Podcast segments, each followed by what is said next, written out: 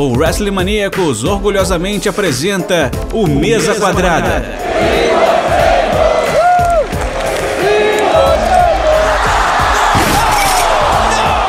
O seu podcast semanal sobre tudo o que acontece dentro e fora dos quatro cantos do ringue.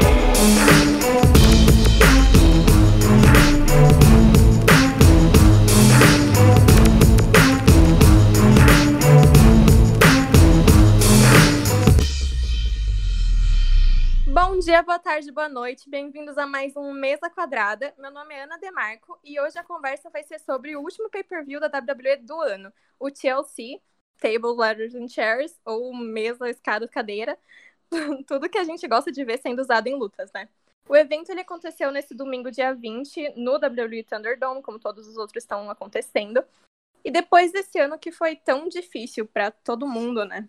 ver que a WWE conseguiu realizar todos os pay-per-views do ano, sendo pay-per-views bons ou ruins, né? Mas fazendo isso para os fãs, para a gente ter uma distração de tudo que estava acontecendo, é um motivo de felicidade, né? Uma coisa que eu fico muito grata de ter acontecido. E para falar comigo dessa distração, desse último pay-per-view do ano, eu tenho aqui do Elas Que Lutem, o Felipe Fernandes. Como você tá, Felipe? Oi, Ana. Oi, pessoal. Obrigado pelo convite. É, tô bem, tô feliz de estar aqui com vocês. É, pra gente comentar esse último pay-per-view aí do ano da WWE, né? Enfim, vai ser uma conversa legal, vamos lá. Vamos lá. Eu também tenho aqui a honra, o privilégio de estar recebendo a campeã extrema da CFW, também uma membra do Catmania, a Angel Blake. Muito bom te ter aqui, Angel. Bom, eu agradeço demais pelo convite também. É sempre bom estar aqui, né, falando, papeando sobre pay-per-views do WWE, sendo eles bons, ruins, mais ou menos. é, eu agradeço muito pelo convite.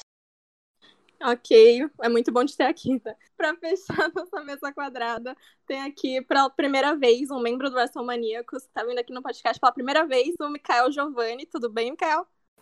Tudo bem, graças a Deus. Obrigado aí pelo convite e muito feliz e honrado por estar participando com essa galera aí. E bora falar aí do Chelsea. ok, mas antes da gente começar a falar das lutas em específico, como eu já mencionei, né? Esse foi o último pay-per-view do ano. E foi um ano muito conturbado, onde a WWE, entre outras empresas, tiveram que ser bem criativas para lidar com essa realidade de lutar sem público, né? Então, Felipe, me fala para você, a WWE lidou bem com a pandemia? Teve alguma coisa que eles podiam ter feito melhor nesse sentido de produção ao longo do ano? Então, é, eu acho que na medida dos possível, assim, eles conseguiram fazer coisas legais, assim. É, eu acho que ali, do, enfim, todo mundo foi muito pego de surpresa ali na época ali da WrestleMania, né? Foi bem antes da, da WrestleMania acontecer que eles tiveram que mudar toda a logística deles. É, no início tiveram muitas dificuldades, né? Até com a posição de câmera, né? Que no início a, a câmera era apontada para os fundos, ficavam umas cadeiras vazias. E eles foram mudando, adaptando. Mas eu acho que com o passar do tempo eles conseguiram sim resolver. Eu acho que de algum outro ponto de vista eles foram um pouco irresponsáveis, né? De, de colocar plateia em alguns momentos, coisas que eu particularmente não sou muito a favor, né? Nesse momento, eu acho que a gente tem que evitar ao máximo, né? Esse tipo de coisa. Uhum. Mas eu acho que o Thunderdome foi a grande virada deles, né? Eles conseguiram com o Thunderdome, acho que dá toda uma atmosfera nova, assim, pro, pra programação deles, que deu muita vida, assim. Ainda, claro que nunca vai ser igual o calor ali do público, né? E eu acho que tem eventos que isso fica muito. Isso chama muita atenção, né? Tipo no War Games, né, em outros eventos em que a plateia se envolve bastante. Mas, mas de modo geral, eu achei que conseguiram fazer assim. Do ponto de vista, acho que da, das storylines e tudo, eu acho que no primeiro momento eles tentaram. Eu tenho um pouco essa impressão, né? Não é uma coisa que eu tô falando baseada em fatos nem nada. Uhum. Mas eu tive a impressão de que eles seguraram muita coisa, sabe? Que eles ainda estavam numa esperança de que isso não fosse durar muito. E no fim das contas durou, tá durando até hoje, né? E eu acho que aí depois de um certo momento eles desencanaram e deixaram a coisa fluir. Mas de modo geral, achei que, que eles conseguiram driblar essa situação bem, sim. Sim, eu ia falar isso das storylines, né? Angel, quero te perguntar, você como uma lutadora, você sabe qual é a importância de ter um público fisicamente presente nos shows, né? Então, até com o desenvolvimento do Thunderdome, que nem o Felipe falou, a falta de público é uma coisa que você sentiu que impactou o jeito que a WWE construiu as histórias, os personagens nesse período? Sim, com certeza. É, como eu, o Felipe mesmo disse, o, é, o público é tudo, né? É, a gente aqui também é, é, é, é complicado pra gente aqui também, porque a CFW, que é a equipe que eu faço parte, é, voltou com alguns shows. É só entre a gente ali. Partes tem um público, né? Mas ver como foi é, para a WWE ter que se adaptar a isso, que querendo ou não, é, o, o, o, público em si é parte de, de, de tudo isso, foi de um modo inteligente. Foi um modo inteligente, principalmente criando o Thunderdome, onde é, a gente a qualquer momento pode estar ali. Não é, não é realmente é, como tá fisicamente lá, mas assim, foi uma, uma eu acho a ideia do Thunderdome genial, genial. É ao mesmo tempo que você tem o público, você tem tipo um público presente lá, né, na telinha do computador. Apesar que assim, eles fizeram, eles fazem algumas edições de questão da, da questão de, de gritos, essas coisas que a gente tem que convenhamos, né? Não é tão assim, tipo, legal e tal, mas eu assim, tem que se virar, não é? No momento de pandemia como a gente está vivendo, é... tem que se virar, tem que saber agradar todo mundo. E o público, sim, uma, é, o, é um dos principais, né? Uhum. É, a gente sabe que, infelizmente, não é só o ano mudar que tudo vai voltar ao normal. Então, ano que vem, Mikael, me diz quais são umas melhorias que você acha que a WWE podia fazer para melhorar essa experiência, para ser melhor de assistir, melhor para os lutadores que estão lá. Meu, olha, eu primeiramente eu tiraria aqueles sons é, falsos que eu acho muito irritante. Eu acho que é, é um negócio que deixa muito fake ali, deixa é, eu vejo a galera também reclamando demais. É, talvez o problema de ligar o microfone, deixar as pessoas que estão ali na telinha do computador ligar o microfone é que sempre pode ter os trolls, né? Mas talvez pegar gente que, que seja da produção da WWE, que trabalhe para a WWE mesmo, sabe? E, e, deixar alguém ali é, é, fingir que é um fã, deixar tipo 100 pessoas fingirem que são fãs e pegarem e, e, faz, e der, darem uns gritos e tudo mais, eu acho que ficaria mais é, realista do que aquilo lá, que é muito falso. Eu tiraria isso para com essa conversa. E eu não, não colocaria os fãs lá, que nem estão querendo já colocar, né? Pra, já tem os rumores de talvez na WrestleMania tenha fãs presentes mesmo.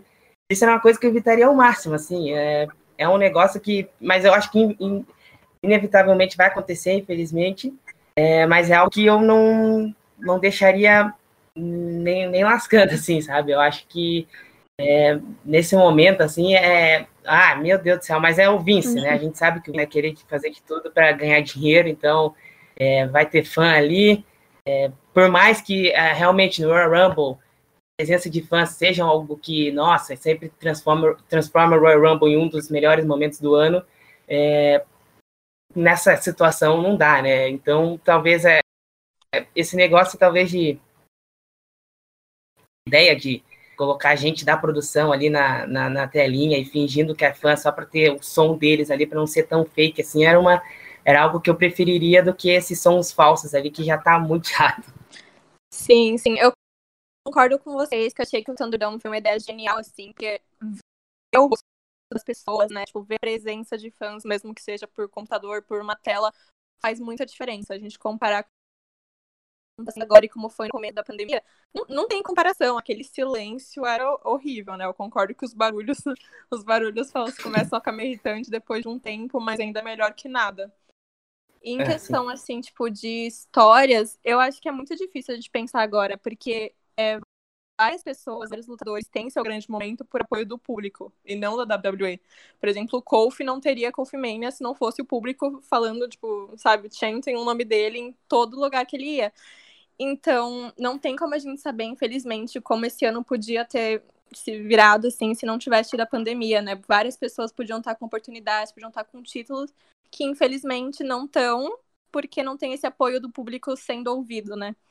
Mas eles estão eles fazendo, acho que eles fizeram o melhor que eles podiam. Eu concordo que o Felipe também teve vários momentos dentro da produção que eles se descuidaram muito, principalmente no NXT, que virou assim, né?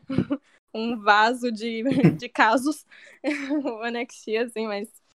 Mas eles fizeram o melhor que eles podiam e eu acho que eles conseguem melhorar até acabar a pandemia, mas espero também que não coloquem gente lá no WrestleMania já, porque é muito cedo, eu acho. Mas ok, vamos entrar um pouquinho no assunto do Chelsea, porque é o motivo que a gente está reunido aqui hoje, né?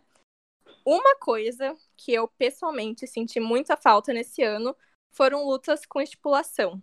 Só teve duas lutas de Chelsea, não teve nenhuma ladders match, nenhuma tables match, nenhuma, sabe, fora daquilo. Então, a gente vai analisar uma por uma mais a fundo daqui a pouco.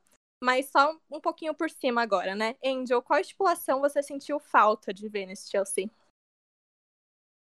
Eu acho que uma luta só de cadeiras.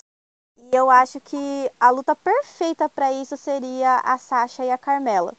Tanto que eu até achei que ia ser essa luta delas ia ter alguma estipulação. Acabei me decepcionando porque não teve. Então, é, é só essa mesmo. Sim. A delas eu também senti muita falta. Vou falar um pouquinho depois, mas acho que faltou mesmo. Então, Mikael, teve alguma luta em específica, mas sem entrar em muitos detalhes, que você gostaria de ter visto uma estipulação sendo usada, tirando da Sasha da Carmela? A Tables Match, luta da, de tag teams da, da, das mulheres, né? Por mais que a Lana não tivesse envolvida, eu acho que é, teria sido perfeito ali usar a Tables Match até para talvez a Asuka vingar a Lana ali. Teria sido a melhor oportunidade e, e sempre é bom ver uma Tables Match, né? Mas pelo jeito a WWE esse ano, sei lá porquê, deu no pé com essa, com essa ideia. Sim. Felipe, você tá concordando com eles? Você sentiu falta também dessa estipulação? É, eu senti, assim, porque. Mas isso é uma coisa que eu já tava percebendo em vários eventos deles, né? Uhum. Que me... vários eventos que, tem... que são temáticos, assim, eles já estavam diminuindo muito as estipulações. Eu não sei exatamente por que, que eles fizeram isso esse ano. Mas no Extreme Rules só, só teve uma, enfim, tava tudo. Eles estavam diminuindo muito o ritmo. Mas nesse card especificamente, eu confesso que eu não senti tanta falta, até porque eu não acho que foi um card assim tão. Sabe, tão interessante, assim, digamos assim. Eu acho que, né, com a Carmela e com a. Com a Sasha talvez fosse legal mesmo ter uma estipulação. De repente até uma leather match para usar o histórico aí da Carmela com as Money the Banks, não sei. para alimentar a história. Mas, mas eu achei que foi coerente também as três lutas, né, do card principal que não tiveram estipulação serem assim, até porque não teve tanta construção, assim, né, que pedisse uma luta mais extrema, enfim. Não me incomodou isso não, mas claro que de modo geral eu senti falta, assim, de tables match, de leather match, enfim. Eu ia falar exatamente isso da luta da Sasha e da Carmela. Eu acho que uma leather match pra ela seria ótima, assim.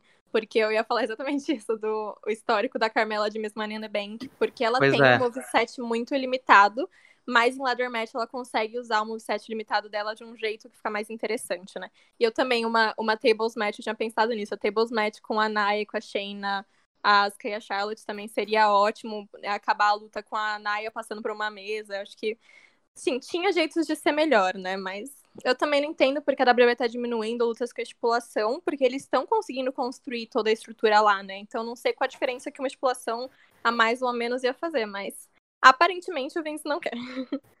Agora que a gente discutiu um pouquinho por cima, a gente vai entrar um pouco mais a fundo em cada luta. E para começar, teve a luta do kickoff, que foi um eight-man tag team match com o time do Daniel Bryan, Otis, Chad Gable e Big E ganhando do time do Intercontinental Champion, nome difícil, o Sami Zayn, Shinsuke Nakamura, Cesaro e o King Corbin. Mikael, você, assim como eu, também ficou triste vendo o Sami Zayn no kickoff em uma luta assim, né, ao invés de defender o título dele no, no show principal? Ah, sem dúvidas. É, é, é essa luta foi a dos talentos desperdiçados ali, né? Porque você olha os nomes e você vê aquilo no, no, no, no TLC e vê no, no kickoff é uma vergonha. É, é, lamentável e ainda mais o Sami Zayn que poderia muito bem ter ali uma luta contra o Daniel Bryan para pôr um fim ali na rivalidade deles. É, tanto faz se fosse com estipulação ou não, eu só queria essa luta de uma vez e, e ver o. Nossa, é, é lamentável, assim. É, é, acho que eu não sei se foi é, alguma ordem de cima da WWE para tentar acalmar um pouco os ânimos, no sentido de que o SmackDown está numa, numa fase muito melhor que o Raw, e aí por isso tem que nerfar um pouco os lutadores do SmackDown. Não, não sei se é isso, porque eu não vejo é, razão especialmente para o Sami Zayn, como você bem disse, não está defendendo o título no, no, no, main card, né? E o jeito que ele está sendo bucado também tá, tá bem triste pro talento dele. A gente sabe o que o cara é e ele tá um covarde ali. É, tá, tá triste a situação. E é, eu queria ter visto, né? Um Daniel Bryan contra um Sami Zayn, mas acho que pelo jeito já cancelaram esses planos também, né? É, exatamente como você falou, tinham vários outros lutadores nessa match que eles mereciam um booking muito melhor, né? Tipo o Shinsuke Nakamura, o Cesaro, o Daniel Bryan. É, é difícil ver, ver eles desperdiçando tanto talento, né? Então, Felipe, para você essa luta conseguiu pelo menos, no mínimo, mostrar o talento de cada um? Ou eles fizeram aquela coisa bem água com açúcar só para passar tempo? Ai, para mim foi mais do mesmo, né? Achei, eu acho que é. Eu não gosto muito do jeito que a WWE trabalha os pré-shows, assim. Eu acho que seria muito mais interessante se eles realmente botassem lutas interessantes, boas mesmo, com essa ideia de você aquecer para ver o pay-per-view, né? Enfim.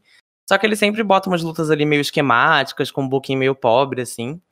E aquela fórmula né, de, de luta de tag de show semanal, assim, nada demais. Os caras são incríveis, né? Enfim, eu amo muito vários dos lutadores que estavam ali. É, especificamente assim, o Cesário, o Nakamura, fico muito triste de ver eles nessa situação, porque eu até gosto bastante da tag deles, eu acho que, que dá uma mistura legal, mas eles são muito desvalorizados, né? Enfim, tanto o Semi também ali no mid-card, quanto a divisão de tags, é impressionante assim como eles não conseguem que eles não conseguem não, eles conseguem, né? Eles não querem, eles não têm, a WWE não tem esse interesse de, de projetar, impulsionar esse, essas outras divisões, né? E de alguma forma até entendo, porque muito provavelmente roubaria a cena do main event, né? Dos main events, porque eles são muito melhores, né? De capacidade técnica e tal. Mas é isso, assim, é para mim luta de SmackDown, de Raw, nada demais.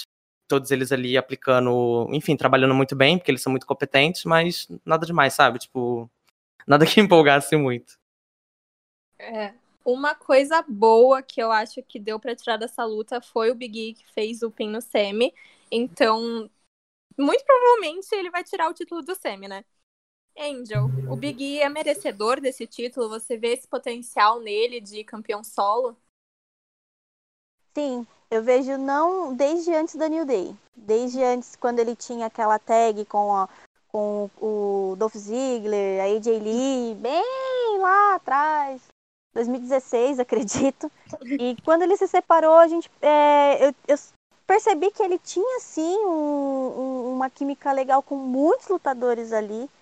É... E quando foi formada a New Day, aí eu achei que foi uma junção um tanto estranha no começo. Mas assim, de todos, o Kofi a gente não pode. Da New Day, o Kofi é o cara que mereceu pra caramba todas as oportunidades. Mas eu sempre via o Big E como o cara que merecia ainda mais, sabe? E ver ele nessa, nessa feud, né, já, tipo, fora da New Day, nessa primeira feud dele, com o Sami Zayn, é até legal, porque o Sami, querendo ou não, é um cara que tem um talento muito bom. É um cara talentoso em questão de personagem. Ele, quando ele era face lá, na época da NXT, ele era muito bom, o público era muito com ele. E hoje que ele é meio riozão, meio, né, assim, e também o, o, o público em si gosta disso dele, né? Porque era uma coisa que todo mundo queria. Todo mundo queria ele mais ou menos desse jeito. Não sei vocês, né? Mas eu também eu concordava é, dele ser esse tipo de rio com, contra o, o Kevin Owens, por exemplo. É, então eu acho que assim, o Big E ele é merecedor pra caramba. Ele é um talento muito bom para para WWE. É uma pena que assim, a, a gente torce para que ele continue disso para maior, disso para melhor. Quem sabe aí chegar num título maior, entendeu? Universal. A gente não sabe até quando isso vai que tenha draft, sei lá, e ele vá com, pegar o WWE, entendeu? Mas merecedor, merecedor, ele merece muito mesmo. Sim, eu acho que vocês falaram tudo, né? Foi aquela luta para utilizar os lutadores que podiam, deviam e mereciam estar no show principal, né? Já começa pelo descaso com o título e com o semi. Ele é um campeão extremamente mal utilizado e me doeu demais, assim, ver como eles estão tratando ele, né? Eu acho que essa construção do Big E é uma coisa que eu fico muito feliz. E ao longo do show todo, né, teve aqueles momentos de backstage do semi do Big E, então acho que é uma coisa que vai mesmo acontecer. E eu adoro o Big E. Eu fico meio confli conflitada aqui, porque o Big E eu acho que era o único que eu conseguia ver hoje no SmackDown que tem potencial, assim, para bem no futuro, né, não agora, mas, tipo, tirar o título do Roman. Mas eu entendo que a WWE queira dar um título de midcard para ele primeiro, para ver se ele consegue, né, aguentar a responsa de ser um campeão solo. E se, quando ele conseguir se provar, porque ele com certeza vai conseguir se provar, eu acho que ele tem esse potencial para muito mais, mas é que nem a Angel falou, né? Torcer para eles não desperdiçarem. Então, vocês querem falar mais alguma coisa para a próxima luta? Por mim, a gente eu pode que... Bom, eu, eu, só... não, eu, não, eu não respondi sobre a luta em si, mas assim, eu achei realmente. A WWE há muito tempo, eles não fazem aqueles kickoffs assim é, ah, vamos, vamos colocar esses dois aqui que tá em feud lá no semanal e é, vamos colocar eles aqui para fazer uma lutinha, né? Como o pessoal falou aí para aquecer e tal. Hoje a WWE eles muita reclamação que eu vejo é que a WWE não não dá valor aos próprios campeões como dava antes, né? Para igual de título de mid card assim. Intercontinental, é, o United States. Então essa luta, assim, é, foi. Eu, eu acho que foi uma luta, como os, o pessoal falou, eu acho que foi uma luta legal, com caras cheios de. que pode. cheio de, de potenciais. Só que é, a gente esperava que fosse alguma outra pouco melhorzinha, né? Alguma coisa que não que deixasse os, ta os talentos, né? O pessoal, os campeões e os seus contenders aí mostrar o que sabem, né? É, a, a, é, é, assim, a gente sempre, eu sempre falo assim, é, é a WWE, né? Felipe, você queria falar alguma coisa? Não, não, eu concordo bastante com o que a Angel tá falando. É, na verdade, não, não tem muito a acrescentar, não. Eu acho que é isso mesmo. É, o Big E eu também acho que provavelmente vai tirar o cinturão do, do CM ou entrar num, numa rivalidade com ele, mesmo que, que não se torne campeão. É, mas eu não tenho muitas expectativas, sinceramente, porque eu acho que esse cinturão é tão deixado de lado, né?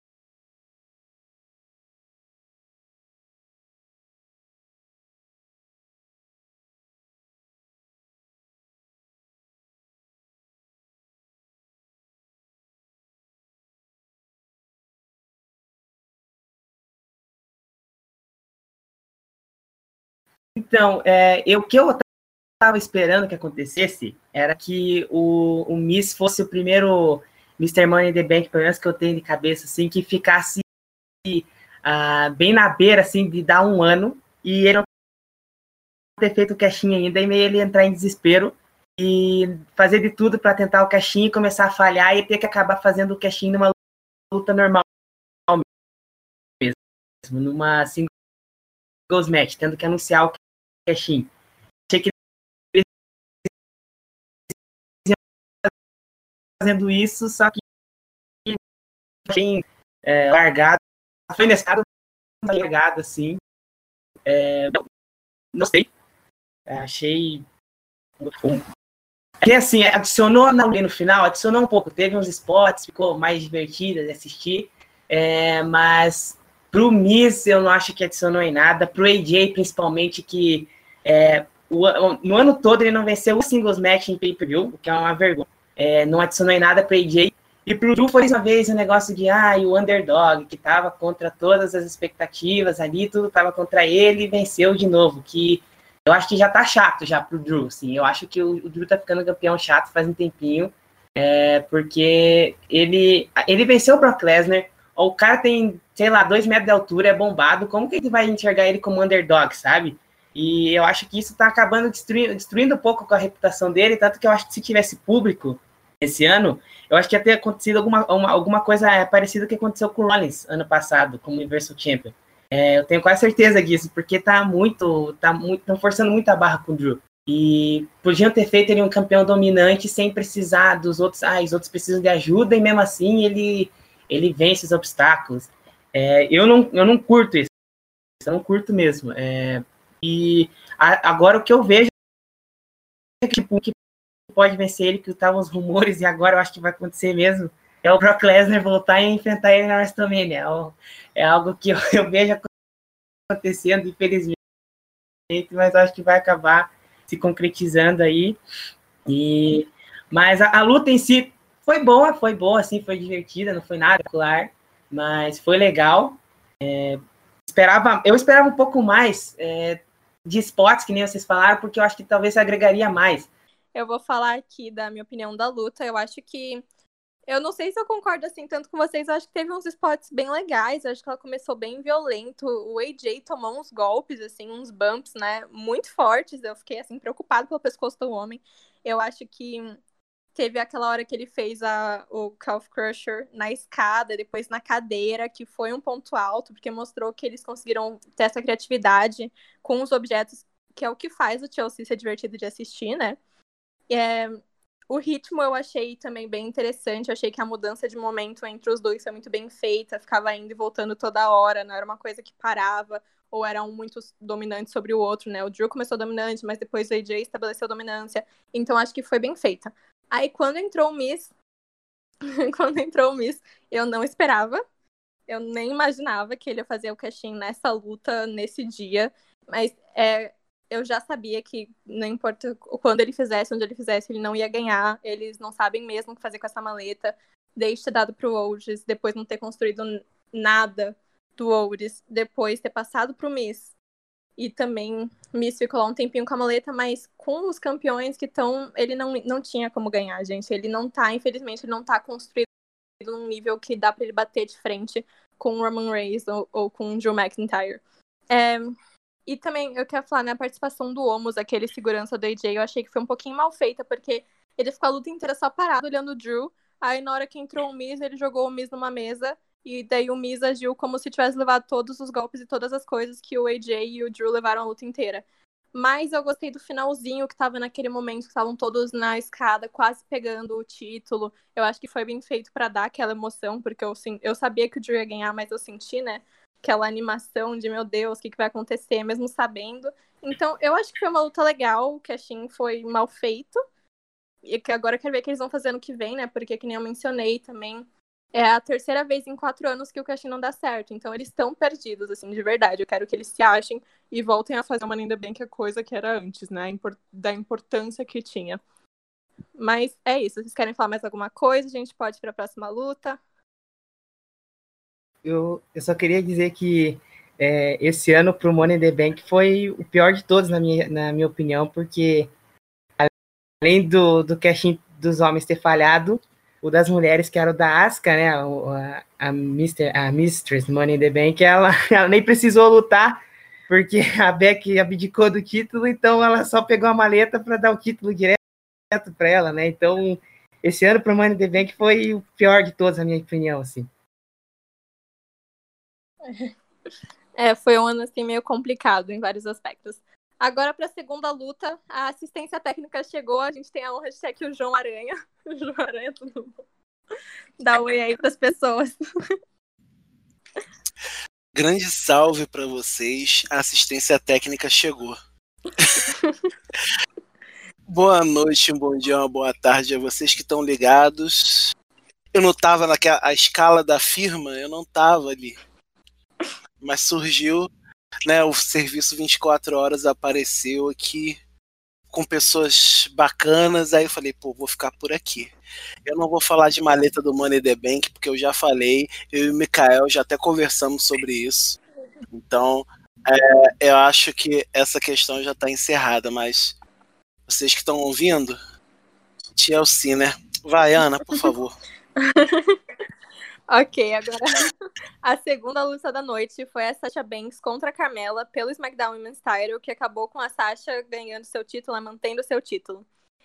Então, uma crítica que eu tenho à Carmela, pessoalmente, é que ela tem um moveset que é muito limitado. Então, as lutas dela, sabe que existem vários lutadores com movesets menores que podem sempre entregar lutas interessantes, dinâmicas. E Angel, você tendo essa visarado com essa limitação dela contra alguém que é tão versátil quanto a Sasha Banks? Eu acho que assim, ela ela assim, mudou o personagem, mas não mudou o movimento. Ela mostrou que ela deu uma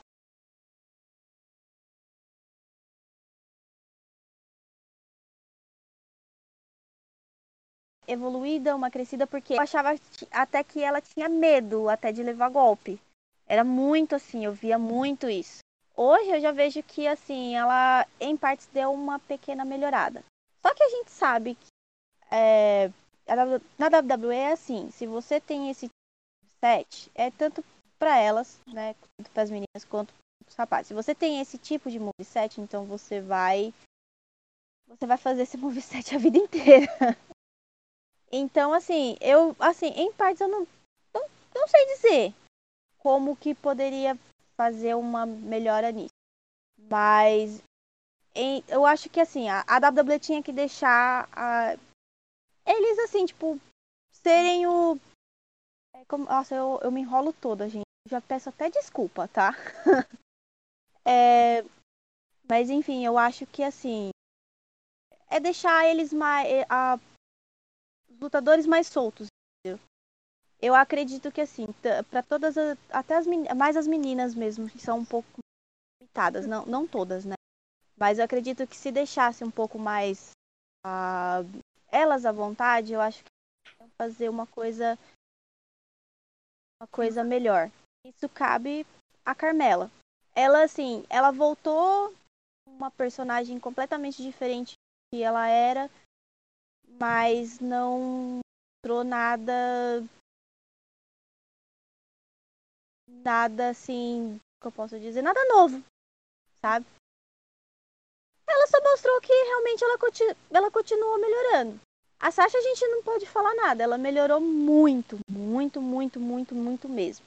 Não é uma que eu olho e falo, nossa, eu sou super fã. Mas a gente tem que é, dar os créditos pelas melhoras e eu falo isso tanto dela quanto a Carmela. Quanto à luta, foi uma luta legal. Uma luta bem melhor, bem assim, tipo, legal pra caramba. Que, assim, tipo, meio que deu. Subiu nas expectativas, né? Eu acredito que. Mas tem gente que não dá muito. Não tava dando muito pra essa luta. E a luta foi super legal. É, Felipe, sobre a personalidade da Carmela, né, que a Angel ela mencionou um pouco, que ela voltou com uma personalidade, personalidade totalmente diferente. Eu, pessoalmente, acho que ela ainda tá muito parecida, mesmo que o personagem seja diferente, ela não mudou umas coisas que eu acho que era importante para ela conseguir, assim, deslanchar, sabe? Subir mesmo. Ela continua com o mesmo discurso e você vê isso também? Você acha que isso atrapalha na construção dela como lutadora no geral? É, gente, essa, essa personagem da Carmela, na verdade, é uma coisa que, que me incomoda bastante, assim, na, na divisão atualmente. Porque ela é uma. Essa personagem que, que botaram agora na, na Carmela é uma obsessão do Vince já antiga, né? Ele já tá querendo construir essa personagem, essa femme fatal, os estilos ali das divas de 2009, ou de algumas é, mulheres do, da Atitude Era, enfim, já há algum tempo, né? Ele testou com a Emma, não deu certo, ou ele desistiu, né? Porque né, a gente nem chegou a ver, né, a, a Emma Lina em ação. Depois, ele tentaram alguma, depois eles tentaram alguma coisa parecida ali com a Liv Morgan, também desistiram, e agora finalmente conseguiram com a Carmela, né? Botar em prática. Mas eu tenho muita, muitas questões, assim, com essa personagem, porque eu não sei se em 2020, sabe, com essa divisão que a gente tem, faz sentido a gente ter esse tipo de personagem, sabe? Que, que é porque eu achei toda a construção ali da luta delas um pouco boba, assim, sabe? Quase. É, a, era a Carmela falando que a Sasha tinha inveja dela, sendo que isso nem narrativamente faz sentido, porque a Sasha é uma das mais bem-sucedidas ali, né? Ela já teve vários cinturões e tudo. Fez lutas históricas, então, assim, narrativamente não faria sentido a Sasha ter inveja da Carmela, muito pelo contrário. E eu concordo muito com você, Ana. Eu acho que a Carmela não mudou de personagem, na verdade ela mudou essas coisas mais artificiais, né? Tipo, agora ela entra com uma roupa diferente, uma música diferente, tem um aparato estético meio diferente, assim. Mas acho que a atitude dela, o moveset dela, né, como a Angel já falou, é, o jeito que ela fala é tudo muito igual, assim, para mim não mudou muito. E, e, é engraçado, porque se a gente pega essas promos que ela fez aí nas últimas semanas, é muito parecido com as promos que ela fazia quando ela foi campeã do SmackDown, né? que em um dado momento ela chegou até a falar com todas as letras, né? Que ela tinha muito orgulho de ser uma diva, né? Quando, quando ela brigou lá com a Charlotte e tal. Enfim, então eu acho que não trouxe muita novidade. Eu acho que, né, ninguém comprou muito essa, essa ideia. Mas a luta, na verdade, me surpreendeu, porque eu achei que foi uma luta é, muito bem bucada, né? Por mais bizarro que, que possa soar falar isso de uma luta da WWE, né? Que ela foi bem bucada. Mas eu achei muito bem bucada, porque eu acho que lidaram muito bem com essas limitações da Carmela, né? Porque teve muita muito reverse, né? Não foi uma luta que ficou muito concentrada na mão de uma nem de outra. A Sasha é muito versátil, então eu acho que não ficou parecendo que a Carmela estava sendo carregada, sabe? Eu acho que elas conseguiram criar uma dinâmica ali, elas ou os produtores, enfim, a gente não sabe quem que quem exatamente que constrói ali aquele resultado final, mas eu acho que elas conseguiram mandar bem, assim, na medida do possível. E eu acho que cumpriu o papel, sabe? De ser ali uma rivalidade para tapar buraco, né? De fim de ano, antes da gente começar aí a Road to WrestleMania. E, mas eu espero que a Sasha siga outra direção, assim, porque eu acho que essa rivalidade não tem muito mais muito mais frutos para dar, não, assim. E vamos ver o que vai acontecer com a Carmela, né? Eu eu tenho minhas dúvidas, eu acho que pegando aí com esse tempo todo aqui que eu acompanho a divisão feminina, eu acho que o que tende a acontecer é o Vince esquecer a Carmela ali no canto, igual ele faz com várias outras mulheres, né? Sim, eu ia falar sobre esse futuro da rivalidade delas, né? Porque a gente sabe que a chance da Carmela tirar o título da Sasha é quase nula, né? Mas não pareceu para mim que a rivalidade para por aí. Então, Mikael, me diz onde mais você vê essa história indo? Até quando ela vai? Olha, eu acho que talvez vá até o Elimination Chamber ali, talvez é, já misturando mais, é, mais outras é, wrestlers ali para talvez moldar o que a gente vai ter na WrestleMania, é, para quem, de quem a Sasha vai enfrentar. Então, acho que eu vejo assim, eu também achava é, que era só um, um tapa-buraco para final de ano, mas agora eu acho que com aquele final ali, o jeito que focaram bastante na Carmela decepcionada, fizeram o mesmo com o Kevin Owens, né, que depois a gente vai falar, e já anunciaram uma luta para o SmackDown do Kevin Owens contra o Roman. Então, eu vejo acontecendo, sim, de como focaram bastante na decepção da Carmela ali, de, de aumentar essa rivalidade, mais do que talvez até do que era planejado, né. Mas eu acho que eu não, não colocaria a Carmela assim para enfrentar direto a Sasha. Eu teria feito ela crescer assim de volta até porque tem gente ali que estava na fila já há bastante tempo, né, para lutar pelo título e não, não, não teve a oportunidade de mostrar o que veio. É, eu acho bizarro, assim, em 2020, a, a Ruby Riot e a, e a Liv Morgan não, não lutarem por título, sabe? É, já mostraram há anos aí de que tem capacidade de, dar, de, de nos darem bons combates, assim, e até agora nada. Então, eu fiquei bem pé da vida de da Carmela voltar já lutar pelo título, enquanto tá, estão ali Liv Morgan e Ruby Riot esperando no canto, né?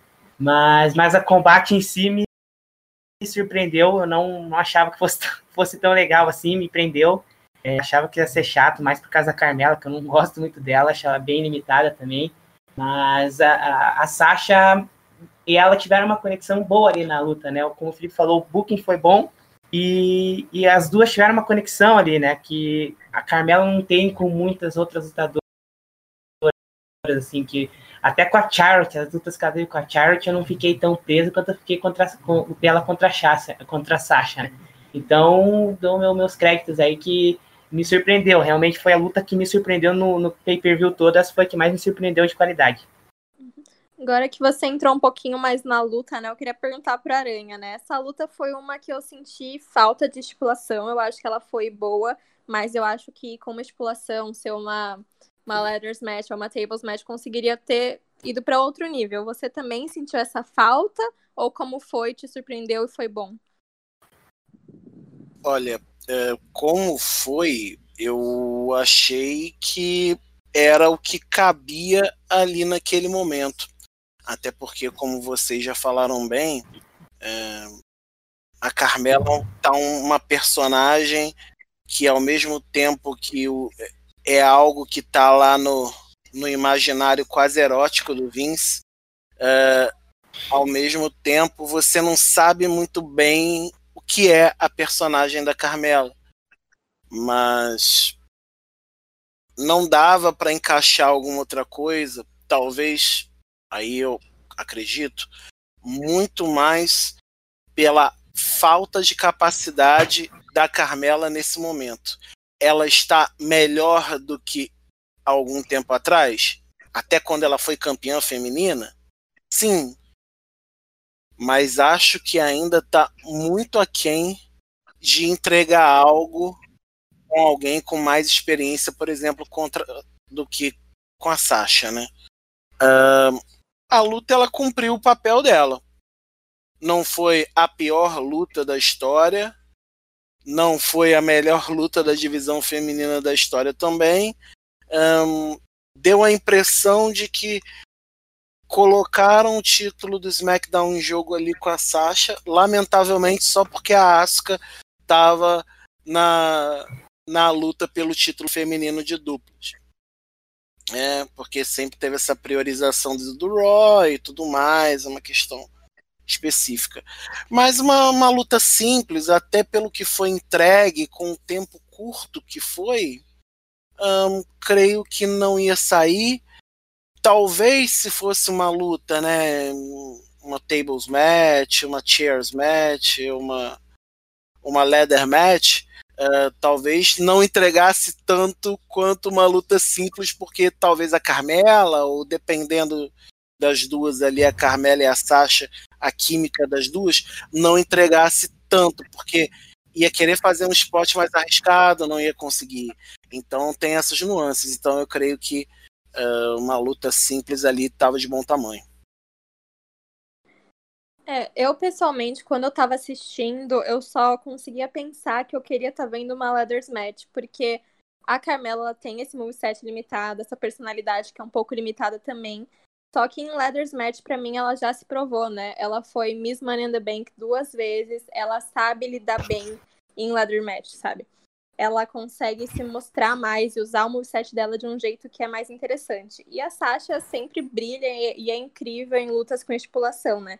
Mas eu concordo que pela construção, tanto da personagem da Carmela quanto a construção da história das duas, uma luta simples fez sentido, elas tiveram uma química boa e cumpriu o que deveria ter cumprido. Eu achei meio rápido, assim, quando acabou, achei um pouquinho rápido, achei que ia durar um pouquinho mais, mas foi uma luta que cumpriu, foi uma luta boa. Eu não tenho muito mais o que reclamar, assim.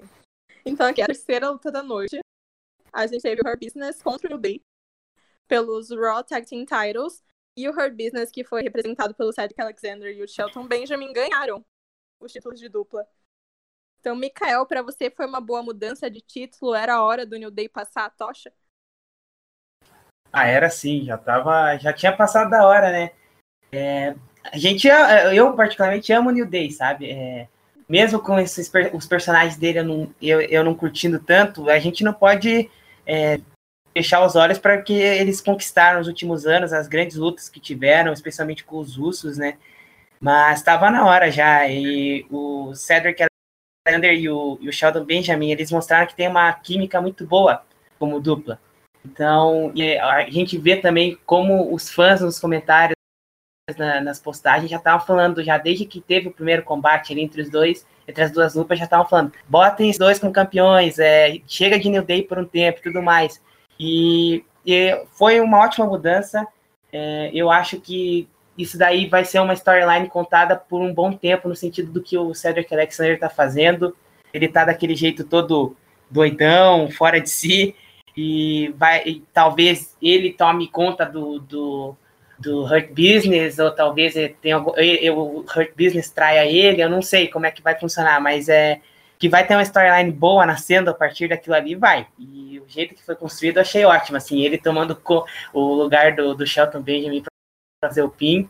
E, mas é uma pena que é, mais um, é uma, é uma stable, por mais que seja a melhor stable na, na, no main roster, na minha opinião, hoje em dia, é uma stable ali de lutadores mal aproveitados, né? Que nem eu, eu falei com a Aranha, né? Que, pô, o Shelton Benjamin até hoje não ter sido World Champion é uma vergonha, né? E, mas ao menos ter eles ali como campeões e tomara que pelo menos é, traga mais relevância para a divisão de duplas novamente, porque tá triste ultimamente. Culpa da New Day, mas é porque sempre foi New Day nesses últimos anos e malucada pra caramba, né? E tomara que isso seja um, um, novos, traga novos ares para a divisão toda em geral. Aranha, você vê o Her Business seguindo um caminho meio Undisputed Era, cada um ganhando título separado, deles tendo All the Gold, uma coisa assim? Vai ser tipo, uma facção duradoura, uma facção forte? Ou você acha que eles brigam e terminam e viram contra o Cedric Alexander, que nem o Mikael falou? Olha, eu não acho que eles vão virar assim, não. Eu acho que eles vão andar muito no fio da navalha, entendeu? Dá, dá a impressão ali de que é, a construção deles é o próprio nome, né? Hurt Business, né? Eles estão juntos com o ideal de, de fazer negócio, de, de juntos ali caminharem e serem os campeões. Talvez o problema seja se a WWE vai querer bancar o MVP campeão da WWE, né? Campeão mundial. É, essa é a questão. Porque se quisessem fazer isso, uh, seria muito interessante ver a Her Business como com, né, com títulos ali os quatro, né? O Lashley como campeão, talvez invertendo, né? Talvez o Lashley ali sendo campeão da WWE e o, o MVP campeão dos Estados Unidos novamente, né? E o Cedric e o Benjamin como campeões de duplas. Uh, seria bem legal, bem legal de ver. Agora, a luta em si foi bem bacana.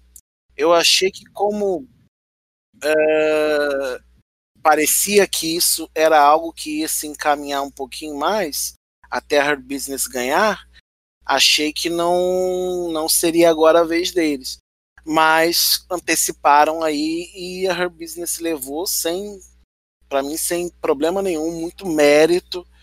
Né? A, a, última vez que o Shelton tinha vencido um título, e aí a gente fala um título com mínimo de relevância, né? Título 24 por 7 não conta nessa brincadeira que não seja o R-Truth. Uh, foi em 2008, 2009.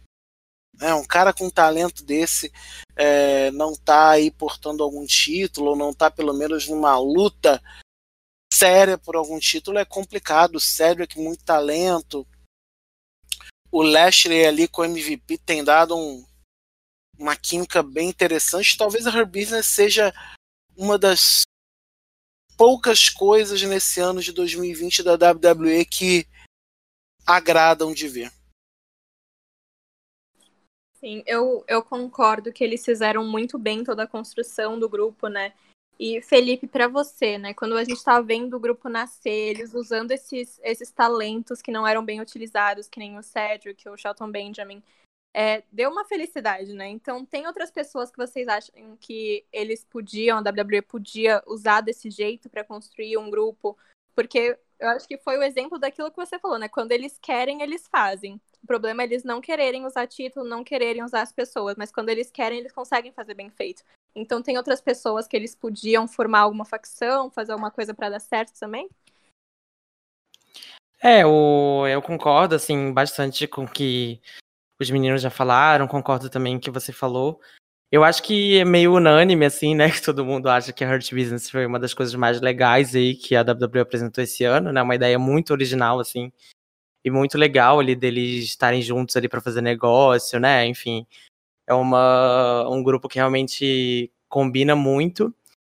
É, eu acho que sim, é uma essa solução de você pegar uma galera que tá solta ali no roster e formar stable é uma, sempre uma boa saída, né? Porque você consegue com menos tempo de tela, né, com um, um slot só de tela, dar espaço para um monte de gente. O problema é, né, igual a gente já conversou aqui, que a WWE geralmente não tem muita essa vontade.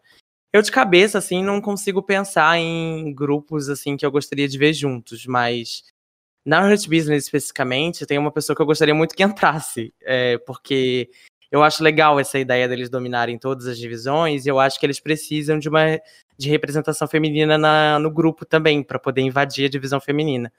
E eu acho que uma pessoa que casaria muito bem, seria uma virada na carreira dela muito interessante também, é a Naomi, né? Que ela já foi draftada pro Raw.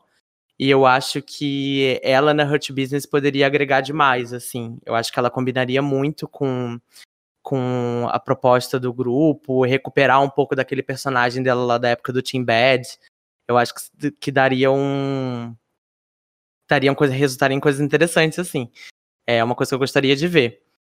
Mas sobre a luta, assim, em específico, eu achei que foi muito legal também. Foi uma das melhores da, da noite, né, com certeza. É, eu também sou muito fã do Shelton, assim, desde que eu comecei a assistir wrestling em 2008, assim, ele sempre foi uma pessoa que me chamou muita atenção, e ele sempre foi muito desvalorizado, né, até hoje, coitado, igual o Aranha bem lembrou aí, ganhando o título, é, aquele título lá do, que só faz sentido com o Truth, mas eu fico feliz de ver que ele, o Cedric também, que estava um pouco deixado de lado, estão conseguindo formar essa dupla. Tô curioso para ver o que, que eles vão desenvolver a partir disso, né? Porque eles também estão. Eu acho que eles ainda precisam de tempo para conseguir criar uma química maior, apesar de eu estar tá achando que eles já estão arrasando, assim.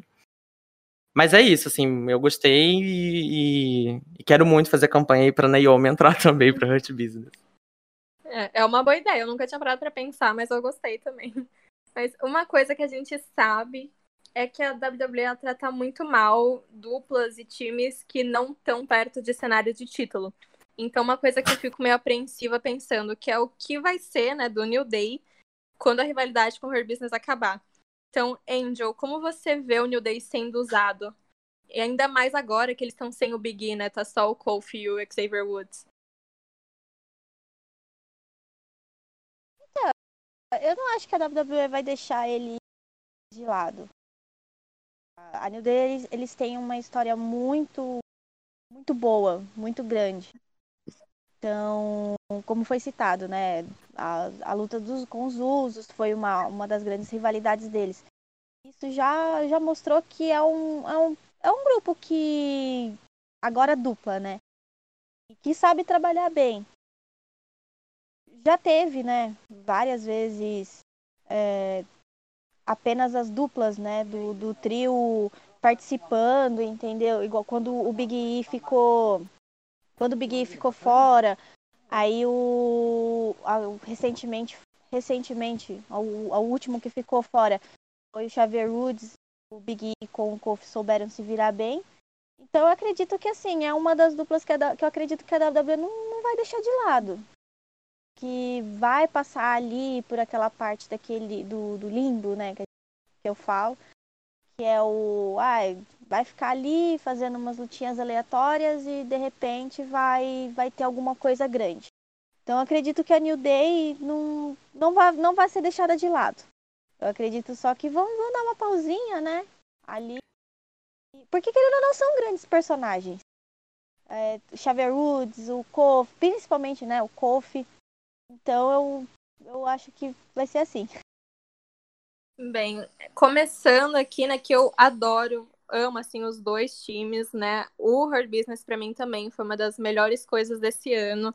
É, eu sou muito fã também do trabalho do Shelton e do Cedric Alexander e ver eles recebendo essa, essa oportunidade, recebendo títulos, me fez tipo, uma pessoa assim tão feliz ontem. E Eu achei que os dois times, eles têm estilos de luta muito diferentes, né? O Her Business, ele é mais striker, essa coisa mais de força, mesmo o Cedric e o Shelton sendo super atléticos, conseguindo fazer coisas incríveis. Eles usam um pouquinho mais esse estilo para combinar com todos os personagens, assim, que eles fazem, o personagem do, do grupo em si. E o New Day, eles têm essa coisa mais high flyer, mais ativa. Mas quando eles colocaram os dois juntos, eles conseguiram trabalhar tão bem, tão bem. Eles tiveram uma química incrível, fez ser uma luta tão dinâmica, tão legal de assistir. Eu não senti falta de estipulação nenhuma. Conseguiu bater de frente com as lutas que tiveram estipulação. E assim, pessoalmente, achei essa vitória do Her Business, como eu já falei, incrível, super merecida. É uma facção que eu quero ver muito mais no futuro. Eles merecem muito mais. Acho que, é, que nem o Felipe falou, a adição da Naomi. Nunca tinha parado pra pensar, mas uma ideia incrível. Acho que seria ótimo pra carreira dela também e pro grupo como um todo. Agora, é isso. Vocês querem ir para a próxima luta? Querem falar mais alguma coisa? Elogiar mais for business? Não, é só porque uma, uma coisa também que eu, que eu fico pensando sobre o booking da WWE com as stables e tal. É que eles deixam as pessoas enjoar muito rápido, né, da, das coisas, porque eles formam grupos super legais às vezes, mas eles não têm um booking muito consistente, né? Eles nunca são, nunca, eles nunca impulsionam esses grupos assim para storylines, né, disputas interessantes com grandes lutas e tal, como a gente vê no NXT com a Spirit Era, por exemplo. É, então eu acho que passa muito tempo e como não acontece nada, né, com esses grupos, né, ou acontece muito pouco, é, alguns fãs acabam enjoando, né, e eu tenho um pouco de medo disso já tá acontecendo um pouco com a Hurt Business, né, deles já estarem juntos aí há um certo tempo e de ainda não ter acontecido nada muito grandioso, assim, nenhuma luta muito memorável, assim, né, de, deles. Então eu queria muito que a WWE conseguisse correr atrás desse prejuízo, porque eles são muito legais, eles combinam muito bem, assim, entre eles. E seria uma pena se eles deixassem esse grupo, né, ocioso morrer, assim, e as pessoas acabarem perdendo interesse, como já tá acontecendo com a Retribution, enfim. É, Mikael, você concorda com ele? O que você ia falar? Então, eu concordo com, com, com, o Felipe, mas eu acho que talvez a ideia que ele deu de adicionar a Naomi ali seria algo que desse um bom assim e uma, e uma vida mais longa ainda para Hurt Business, né? E, e o que eu ia falar é que eu, eu acho que é, talvez os primeiros desafiantes aos títulos de dupla sejam seja ali o Matt Riddle e o Jeff Hardy por causa da, da, da, da última rivalidade que eles estão tendo ali. Então, vai ser aleatório, mas vamos ver o que sai disso. E Angel, quais são suas últimas opiniões aqui sobre essa luta? Ah, então, é... a luta em si eu achei bem bacana, mas já pegando o gancho, elogiando a Hurt Business, é um, é um grupo, tipo, bem legal que foi criado, sabe? Porque, assim, é, é como eu até falei uma vez, eu não lembro pra quem, mas eu acho bacana porque são os três mais velhos com um rapaz novo. E eu acho muito legal essa junção dos, dos, dos caras mais experientes com é, é, stables assim, com os caras mais experientes com algum mais novo. Eu sempre acho bacana isso. No Facebook eu vi vários elogios ao MVP, porque nessa volta dele é, teve várias especulações que ele não tinha nada, com a WWE, ou que ele só participou do, do Royal Rumble, que ele não ia participar de mais nada, e ele foi aparecendo, foi aparecendo até que juntou o Hurt Muita gente, eu, eu vi muita gente elogiando ele nisso, sobre essa, juntão, essa junção do grupo, que foi praticamente os caras que estavam esquecidos, né? O Shelton Benjamin andava por aí, o Cedric também, depois que partes saiu, acho que ele participava do 205, né, do, Cruiser, do, do uhum. Cruiserweight. E tinha o Bob Lashley, tava, desculpe dizer, mas estava numa rivalidade ridícula junto com a Lana e o Rusev na época. Eu odiei isso. Então, ter visto essa, essa junção deles e, e essa química deles dando certo, deu muito certo ontem, eles ganharam. É, é bem legal. E eu gostaria, sim, de, como foi falado de deles, deles serem tipo uma Spirit era, né? Os quatro conquistarem alguma coisa. Eu acho, eu acho super bacana se o, se o MVP também conquistasse o WWE, né? E eles fossem algo mais dominante. E também concordar que a Naomi seria muito legal ser colocado. Falta uma stable onde tem essa junção. Tem aquele, tem aquela a lutadora que faz uma faz uma ponta na na stable. A gente pode, pode ver tipo igual na Retribution. A, tinha minha in. É uma pena que tá seguindo o caminho que tá seguindo. Mas eu acho muito legal que existisse isso, que essa stable onde tem os caras e tem um, alguém da divisão feminina representando ali. Uhum. E aí, Aranha, tem mais alguma opinião sobre isso? Mais alguma coisa que quer comentar? É, vocês já, já colocaram tudo, né, creio, mas uh, só um, um detalhezinho. Vocês falaram de acho que foi o Felipe que falou sobre a questão da WWE não ter essa, essa valorização de construir histórias longas. Né? Isso é algo histórico. É algo histórico da WWE. Dificilmente, de uns 10 anos para cá, eles já deixaram essa ideia de storylines muito longas e, e, e focam em coisas que eles podem ir quebrando e picotando no meio do caminho. Um, até onde que isso é bom, até onde que o público que ela atinge, para o público que ela atinge, isso é bom. Eu acho que esse é um questionamento que fica, talvez, para a gente pensar, porque uh, é, é, muito complicado. Você vê histórias sendo colocadas de qualquer forma, assim, vamos jogar e ver no que dá certo. Isso é ruim demais. Isso é ruim para a empresa, isso é ruim para quem está vendo, porque não atrai, não chama atenção, aí vira a famosa luta, luta, do banheiro, que é a hora que você vai lá fazer seu xixi, é a hora que você vai é, fa falar com teu parente, que você vai fazer outra coisa, porque você não tá nem aí para aquilo, entendeu? Porque tá de qualquer jeito. Porque se é feito de qualquer jeito, a minha reação é tratar de qualquer jeito, né? Então é, é pra gente pensar um pouco nisso. Sim, para mim eles também têm um pouquinho desse problema, é só que é o inverso. Quando eles tentam fazer histórias muito longas, é, construção de personagem muito longas, tem horas que se perde muito no meio, que começa a ficar uma história chata, eles não conseguem manter o mesmo ritmo de construir uma coisa, como faziam antigamente, ou até como o NXT fazia muito bem, né? Que agora o NXT também tá um pouquinho assim, mas como o NXT fazia muito bem, de construir uma história longa sem deixar chata. Eu acho que a WWE perdeu muito, eles não conseguem fazer nenhum nem outro. Ou é uma coisa muito rápida, sem sentido, ou é muito longa e fica chata, fica maçante de ver. Então é um, é um problema que eles têm, que eu não sei como vai resolver ou quando vai resolver, mas como fã, a única coisa que a gente pode fazer nesse momento é torcer, né?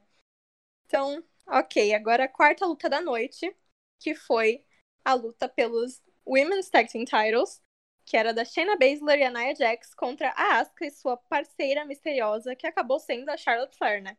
E a Charlotte Flair, sendo ela, voltou e já ganhou o título. Então a Asuka e ela tiraram o título da Shayna e da Nia. Angel. A Charlotte Flair, você acha que ela fez falta pra divisão feminina do Raw? O Raw tava sofrendo sem ela? Assim, fazer falta ela faz. Porque, querendo ou não, a gente pode odiar a Charlotte sei lá, né, dela, mas a gente tem que que a mulher tem presença. Ela tem presença e eu acredito que assim, assim como a Beck tá fazendo muita falta, a Charlotte fez. Ela voltou e, e ontem assim, tipo, parecia que ela era outra pessoa, era outra Charlotte. Então, eu, eu curti bastante dela, dela ter sido, apesar que, né, já tinha rumores durante a semana que, que, é, que seria ela, que seria ela a, a tá retornando, né, e sendo parceira da, da Aska. Mas foi bem legal de ter visto, de ter visto ela voltando. Foi muito legal. É, assim, é que a, a, a construção da personagem da, da Charlotte acredito que não, não seja pra, pra ser, tipo, pra estar tá ali disputando um título de duplas. Mas isso já prova a versatilidade dela para o, o que precisar, entendeu? Então, assim, a luta em si é, foi mais ou menos. Eu achei até que poderia, por, por essa volta da Charlotte, poderia ter sido também um pouco, um pouco mais, um pouco maior. Não, agora não sabemos o que vai acontecer com mais uma dupla aleatória que a WWE fez, que foi a Nia Jax e a Shayna Baszler. Conhecendo né, as duas, vai ter uma pode, pode ser que há, há uma separação aí com uma de ego né, das duas. Mas eu fico. Assim, a, a, a divisão de tags da feminina da WWE é uma questão. É, entra naquele. Da, da, aquela questão aleatória que a gente comentou até mais. A gente comentou até mais cedo. A divisão em si não, não consegue criar uma, uma dupla assim que possa uma bater de frente com a outra. A gente tem aí algumas que, tem, que, que se formaram há muito tempo, né? Que é a Riot Squad. Se eu estiver enganado, alguém me corrija. Que é a única que eu lembro até agora que é uma. que é a dupla que tem um. Que. Assim, é. digamos, voltou e depois de ter se separado há muito tempo atrás. Não lembro de alguma outra agora no momento. Mas é isso. É isso. É, para quem não lembra, a Charlotte ela voltou pela primeira vez desde junho, que foi quando ela perdeu o NXT Women's Title para a atual campeã Yoshirai, e depois ela foi atacada pela Nia Jax no Raw. Então, talvez essa rivalidade com a Nia tenha um sentido, né? Não seja por nada. Mas é, esse ataque pela Naya causou um machucado no kayfabe, que explicou a saída dela na TV, mas na realidade foi causado por, por uma complicação nos implantes de silicone dela, que eu acho que começaram a vazar, e é uma coisa muito perigosa, então ela realmente precisava de um tempo fora. É, tipo, muito tóxico aquilo, né? Mas, uh, Mikael, você gostou dessa formação dessa dupla? Foi muito aleatório, né? Que elas, a Kay e a Charlotte são antigas rivais e agora elas se uniram assim, meio do nada, entre aspas, para ganhar título. E você esperava a Charlotte voltar assim, já formando essa dupla? Então, eu achava que seria a Lana, mesmo com os rumores, eu achava que realmente a Lana que ia voltar. É, em questão de storyline longa, assim, a longo termo, não faz sentido nenhum, né? As duas se juntarem. Mas em questão de de storyline para WrestleMania, eu acho que faz sentido, porque eu, eu acredito que vai acabar acontecendo é que a Lana, já estavam com rumores de que a Lana, é, a Lana com a Asuka ia ter uma storyline parecida do que foi a Trish Stratus com a Mick James, né?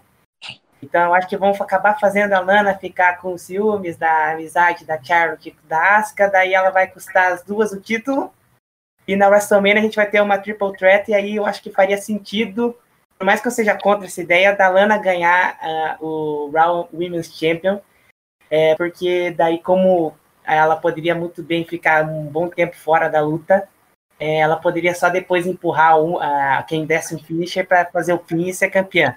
É a única explicação que eu vejo para isso acontecer, porque tirando isso, eu não, não, não, não vejo porquê de, tá, de terem juntado a Charlotte com, com a Asuka desse jeito.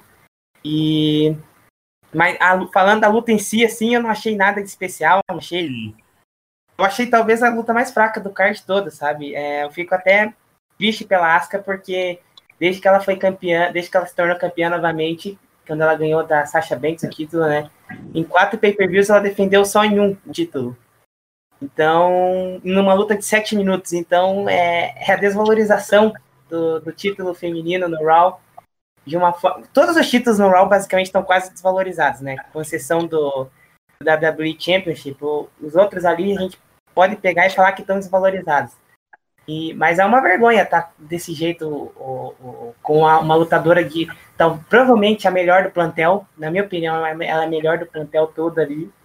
E tendo que lutar em pay-per-view assim por título de duplas, nada contra o título de duplas, no sentido que ela é campeã principal da divisão do, do, do show ali. Então, é, eu acho que vamos esperar para que essa storyline com a Lana, por mais que eu não goste dê alguma coisa, dê resultado no sentido de, de pelo menos o título ser defendido mais vezes em pay-per-view, né?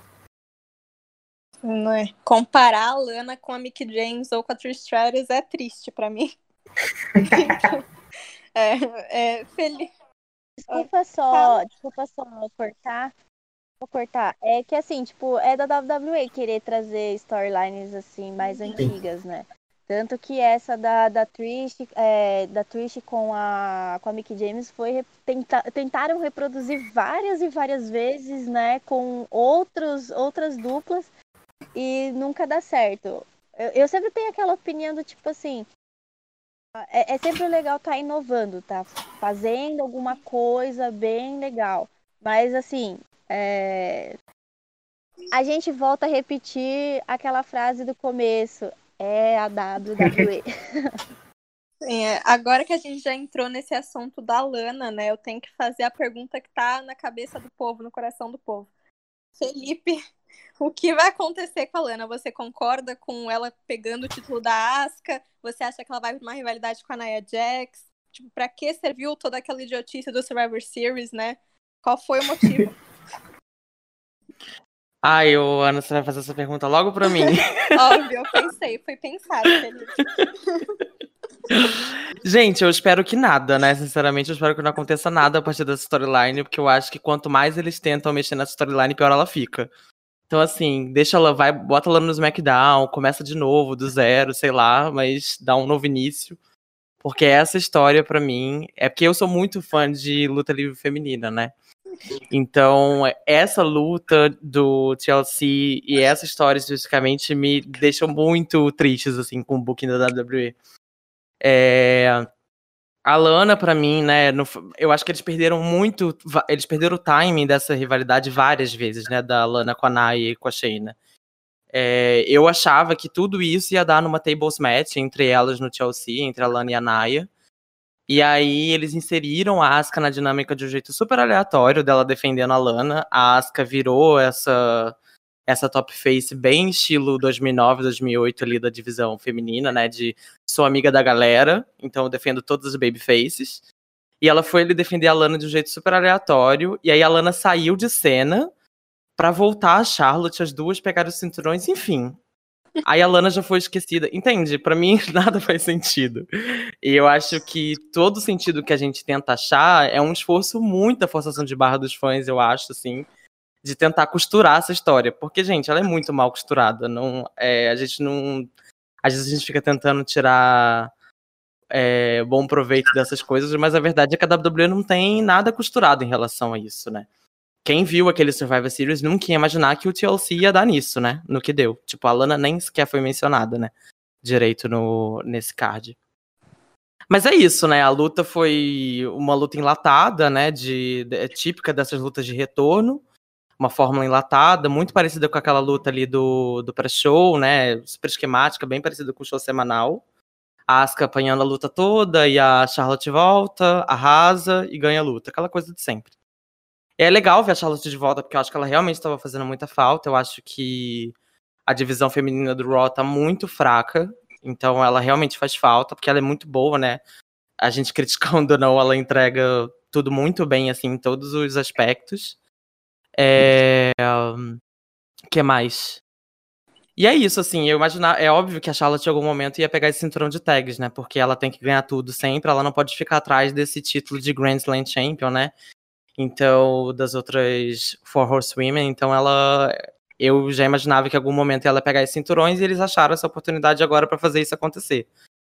Mas é isso, é uma luta que me entristece porque desvaloriza muita coisa, sabe? Desvaloriza o cinturão do Raw, que a Asuka já não defende, como o Mikael mencionou. As defesas dela depois da rivalidade com a Sasha Banks foram todas muito fracas, sabe? Eles tiveram a Bianca Belair no elenco do Raw em algum momento, não fizeram essa luta acontecer preferiram fazer com a Zelina. Depois ela defendeu contra a Lana numa luta super básica. Então a Asuka tá muito apagada.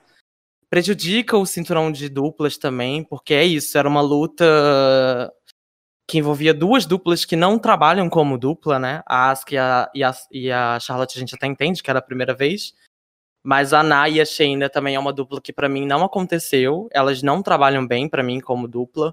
Elas nem têm golpes de dupla interessantes, assim, então nesse sentido também eu fico chateado porque tem muita gente boa na divisão feminina trabalhando como dupla, né? Os Riot Squads, a Riot Squad evoluindo aí constantemente, né? Enfim. É, e desvaloriza a Lana também, né? No fim das contas. Por mais que eu não seja um fã do trabalho da Lana e não goste do, da, da história que se criou, a Lana foi humilhada gratuitamente, a troco de nada, né? Eu não acredito que eles vão continuar com essa storyline. Eu acho que ela tende a ser esquecida mesmo e humilharam ela a troco de nada, porque esse, né, essa, essa reviravolta dela não chegou. Pode ser que aconteça aí o que o, o Mikael falou aqui pra gente, eu até achei que é bem possível isso acontecer, né, do jeito que o Vince aparentemente gosta da Lana, pode ser que é um cenário possível, que eu também não, não é uma coisa que eu gostaria de ver. Mas enfim, é isso, vocês perceberam, né, que se eu puder eu posso ficar aqui falando mal eternamente dessa, dessa história, mas eu vou parar por aqui. É, como você mencionou, a Charlotte agora é uma Grand Slam Champion e a Asuka também, a gente tem que lembrar que agora ela é Double Champion, ela é Raw, Raw Women's Champion e ela é Tag Team Champion. Então, talvez isso dê uma, uma força mais para ela, né? Não tem como a gente saber muito bem. Mas agora é uma dupla que é muito poderosa. Quando a gente para pra pensar, né? Quem que consegue derrotar uma dupla de Asuka e Charlotte Flair, né? Então, Aranha, como você vê o futuro desses títulos? Agora vai ficar perdido mais um tempo? Vai ser mal utilizado? É, como você vê eles evoluindo essa história? Quem que tem a moral de tirar esse título delas? Eu acho que a primeira pergunta que a gente tem que fazer é como estruturar essa divisão feminina de duplas que tá um Frankenstein, né? Pegam peças de todos os cantos e vamos vendo que dá e quando se formam duplas, vide aí Riot Squad, que está jogada no canto, as Iconics que foram desmontadas. A única que teve alguma justificativa até então foi uh, Kabuki Warriors, né, com a, a, a própria Asuka com a Kairi Sane, o, o desmonte ali. Mas é, é, acho que essa é a primeira pergunta que a gente tem, teria que fazer. Mas é, eu não sei. Para mim é muito triste ver que houve a chance de pegar duas lutadoras que estavam no limbo e quando parecia que acho que daqui vai sair alguma coisa, não sai. Chegaram num, num, ponto que a, a e a Naya parece que elas se negaram a, a, a evoluir. É ruim isso, é muito ruim. Uh, você vê a tentativa de formação de duplas. E aí, quando vai formar alguma dupla, ah, vamos desmontar, vamos tirar, ou alguém se lesiona, ou no caso, a ah, Covid pegou alguém. É, são N situações. Uh, e que eu agora ganha o título.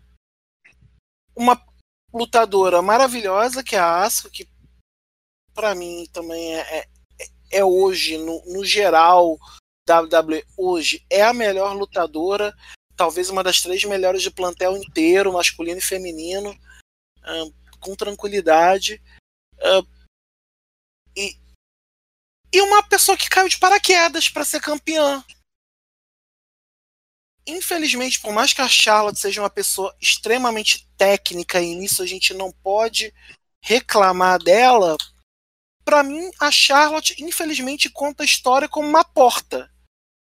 Eu não consigo ver a Charlotte contando histórias que façam assim, pô, cara, eu quero ver a história de, dessas meninas. E concordo muito aí com que o, o, o, o, se não me engano, foi o Felipe que colocou, que é, é, é, injusto, por mais que a gente tenha problemas com a Lana, que a gente não goste da Lana, que a gente tenha questões com ela, que e etc. Isso aí é, é, é, é nosso. Uh, mas fazer o que fizeram com ela, tacar a menina numa mesa nove vezes, por, quase nove vezes, por nove semanas. Agora vamos construir uma história. Deram uma vitória para ela no Survivor Series como Soul Survivor que é um, um, um, negócio que tem algum grau de importância, talvez, dentro, dentro da empresa, alguma moral. E agora, tipo, agora que ali tava Lana com a Asuka e tal, agora que vai. Vão botar a Charlotte aí. Ganha a Charlotte com a Asuka, tira o título mesmo. Aí você pergunta: o que vão fazer com a Shane e com a Naya? A gente não sabe. O que vão, vai fazer com a com a Lana? Ninguém sabe. A Asuka já é campeã feminina do Raw. É, é, sabe? Eu pessoalmente, assim, eu teria que parar fazer igual um planejamento estratégico mesmo, abrir o papel, colocar o nome de todos que estão ali e saber o que a gente vai fazer. Chama alguém do NXT, ah, chama quem? Ah, chama a, chama a Bianca Belair, mas aí joga a, a, a, Bianca também lá no SmackDown em alguma coisa, que a gente não sabe para onde ela vai muito bem. Aí você tem Dana Brooke. Ah, tá, Dana Brooke, vai para onde? Também. E, e, então fica num, num, limbo assim muito esquisito, um cinturão que tem tudo para dar certo. Né? Agora com a Charlotte e com a Asuka, eu, eu, assim, o único caminho que eu vejo para as duas, né, é, duas personagens extremamente, é, o pessoal adora a expressão em inglês, né, overrated, né, é, é, é tirar esses títulos das duas e botar as duas construindo uma história lutando um a um na WrestleMania. Uma luta talvez com uma estipulação mais, né, mais pegada e tal. Uh, é o único caminho razoável para as duas. Bota o título de dupla de novo com a Shane e com a Naya, talvez, e, e depois bota a Riot Squad para disputar, né, porque não sei, assim, não, não vejo pessoalmente outros caminhos que não esses. Sim, é, falar da divisão feminina, principalmente do Raw, e dos títulos de dupla feminina é uma coisa que sempre sempre dá uma tristeza, assim, né? Uma falta de esperança. Porque eu acho que desde que tiraram os títulos da Sasha e da Bailey, ou da, da Asuka e da Carrie Sane, fica, tá meio perdido mesmo, sabe? Eles formaram a dupla da Shane e da Naya, que quando formou foi aquela coisa super nada a ver. Elas se olharam, combinaram que ia fazer uma dupla, e no começo acho que tava até dando um pouquinho certo, eu tava gostando da química delas como personagens, só que foi aquilo, né? Eles não foram evoluindo, eles não souberam trabalhar para levar para um nível que seria interessante de ver toda semana. Eles se perderam, porque eles simplesmente não sabem como escrever essas histórias femininas, eles não sabem para onde levar essas personagens. E uma sensação que eu tenho muito, principalmente no Raw, é que eles começam a construir aí parece que eles desistem no meio e jogam tudo fora. Eles pegam outra pessoa, começam a construir outra pessoa, desiste no meio e joga tudo fora. Então teve a Mandy Rose, a Dana Brooke, a Lana agora, né? A Shayna, a Naya.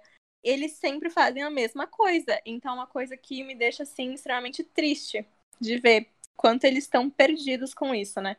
E da Charlotte e da Asuka como uma dupla eu não senti que elas têm uma química boa de dupla. A gente já sabe, já foi comprovado, elas já tiveram várias lutas um a um, que como rivais, elas têm uma química incrível, elas entregam, é, entregam lutas, entregam combates que são absolutamente maravilhosos de ver.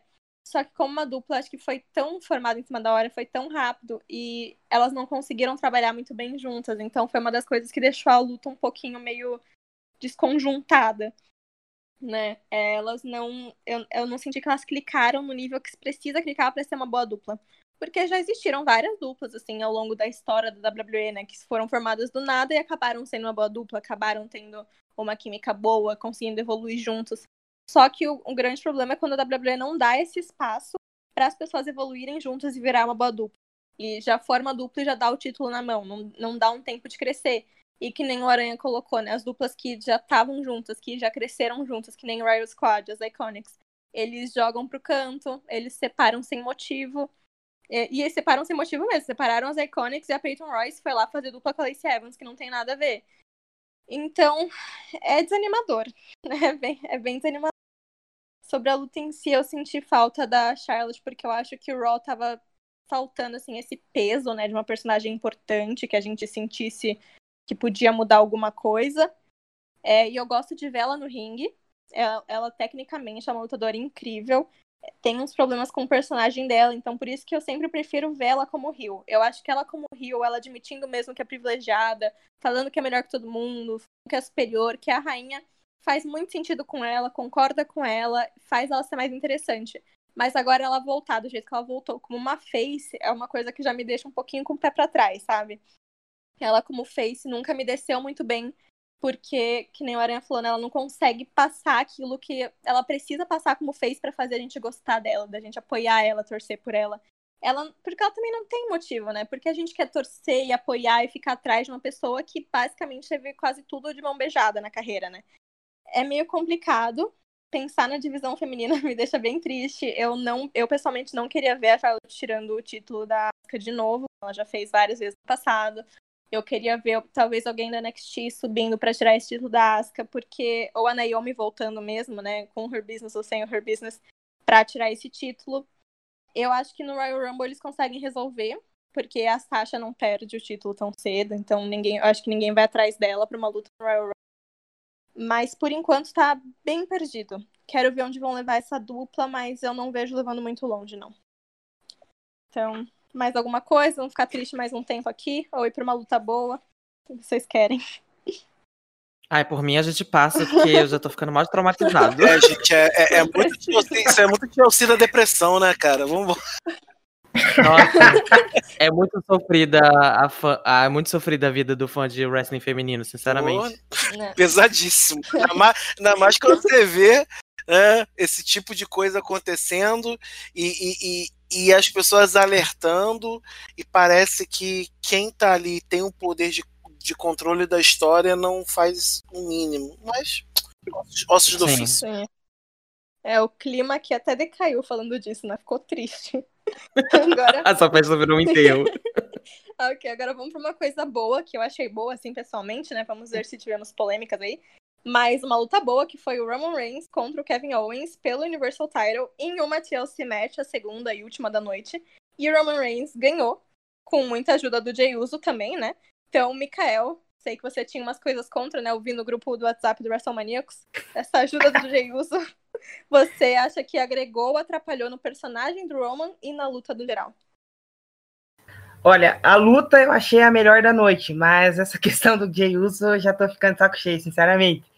Eu entendo o que, que eles estão querendo fazer ali, até porque eu acho que eles estão querendo deixar o fã entender, tipo, ó, uma hora o Jay e o Jimmy é, vão trair o Roman, talvez, não sei, para deixar essa dúvida na cabeça do fã. Mas tá ficando muito chato, porque é, a mesma coisa que eu falei do Drew lá. Você pega o Roman, é o Roman que derrotou o Brock Lesnar, o Undertaker, o John Cena. Então, por que, que ele precisa toda a luta de ajuda do Jey Uso, sabe? É algo que não, não faz sentido, não condiz com o personagem de longa data, assim, dele. Então, e eu acho que tirou alguns momentos ali, deixou a luta, baixou um pouco o clima da luta, na, minha opinião. Se tivesse sido por um momento só, Aí o Jay é, tivesse acontecido aquele negócio da perna do Jay lá que o Kevin usou a cadeira, a cadeira. Aí ele voltasse só no final para atrapalhar o, o Kevin Owens e deixar o, o Roman dar, aplicar a guilhotina, eu acho que teria sido a melhor opção ali para a luta toda. Mas aí teve muito envolvimento do, do Jay Uso foi tipo uma handicap match, basicamente, né? Não tira o mérito dos dois terem tido a melhor luta da noite ali e uma das melhores da WWE no ano. Mas eu acho que essa questão de de ajuda é, de rio em geral na WWE tá, tá, se, tá se transformando numa coisa cancerígena, assim, porque é, você pega o histórico desses lutadores, não faz sentido eles precisarem de ajuda. Então, e aí o Roman, tudo bem que ele é o, ele é o Tribal Chief, sei lá o quê, e aí toda luta ele precisa ter a ajuda do Jey Uso, toda luta ele precisa ter é, a, o auxílio dele, é, não é algo que não entra na minha cabeça, que eu acho fraco, assim. E aí, a única, a única, a única intervenção que eu veria fazer sentido, mesmo você eu achando ridículo, que se tiver mesmo Roman versus Goldberg, aí o Jey Uso ajudar ali nesse caso seria fazer sentido. De resto, eu não, não entendo, a não ser que seja um plano da WWE de deixar a gente pensar, pô, é, ele vai trair, hein? O Jey Uso vai trair. A gente é agora, não vai ser agora. É a única coisa que entra na minha cabeça. Mas a luta em si foi brutal, foi violenta foi algo que a gente queria numa TLC match. Eu acho que nos últimos anos deve ter sido a luta mais brutal que a gente teve numa TLC assim. Eu lembro de cabeça e pô, foi sensacional. Com exceção dessas coisas que eu falei, assim, é, o Roman e o, e o, Kevin Owens já tinham tido uma luta ótima no Royal Rumble de 2017, que foi no Disqualification, né? E aí, mais uma vez, não, não teve ali limites e os dois provaram ali. Porque o Roman, querendo ou não, ele tem limitações. Então, quando toda luta que não tem desclassificação, é, o Roman já consegue é, mostrar um lado dele mais violento, mais brutal, que combina com ele, que combina com o estilo dele e que faz a gente gostar de ver. Não é o jeito chato, às vezes, que ele era quando era babyface e tudo mais. Mas tenho minhas críticas, mas não deixa de ser a luta da noite. Foi, sem dúvidas, a, a luta com, o melhor booking e, e, a, e, e a melhor apresentação da noite toda. Sim, você apontou muito bem, né? Falando como foi brutal. Foi exatamente a palavra que eu fiquei pensando. Que o estilo do Roman como Rio é brutal, é dominante. E o Kevin Owens, sendo Rio, sendo Face, uma coisa que ele sempre traz para as lutas dele, essa, esse, sabe, esse sentimento de violência. Ele sempre traz uma violência muito, muito bruta, assim, muito pura. Então, Felipe, você acha que essa match foi tudo que você estava esperando desses dois? Você quer ver mais deles juntos nesses personagens? É, o... eu acho também que concordo muito com as, as pontuações aí do Mikael. Eu acho que foi uma luta bem legal, assim, a melhor do show, de longe. É, eu acho que teve, né, todos os spots mais violentos e tal, que eu senti um pouco de falta da primeira Chelsea do, da noite. Acho que eles guardaram tudo para essa e eles entregaram bastante, assim, uma luta bem agressiva. É, eu não sou muito fã do Roman Reigns, né? É, não é um wrestler assim que eu acompanho e que eu fico animado para ver as lutas, mas eu acho que esse personagem Rio dele deixou ele muito mais interessante do que como babyface. Acho que ele se renovou de um jeito novo. E e é isso, assim, eu acho que ele tá entregando muito, eu acho que foi uma luta super legal. Também, de novo, né, uma luta muito parecida com a proposta de várias outras do card, de só fazer uma sustentação ali do, do Roman como campeão, dele consolidar ali o reinado dele, né, né, acho que ninguém acreditou que o Kevin pudesse é, vencer essa luta, mas foi legal porque eu acho que eles conseguiram escolher bons oponentes para ocupar esses espaços, né, tanto o AJ como oponente ali do Drew, e agora o, o Kevin como oponente do, do Roman, né? O Kevin é um lutador que eu acho muito bem, muito bom, assim, é um lutador que eu adoro, é, sem palavras. E é isso, foi uma luta super equilibrada. O, o Jay Uso também confesso que tem uma certa preguiça dessa de toda essa lealdade dele com o Roma, eu não consigo comprar muito essa, essa viradinha de chave que deu nele, de ah, eu perdi a luta pra você, agora eu vou ser super leal, sabe? Eu não, não compro muito esse tipo de história. Mas, mas funcionou bem, assim, foi uma luta legal de, de assistir e foi a melhor da noite, né?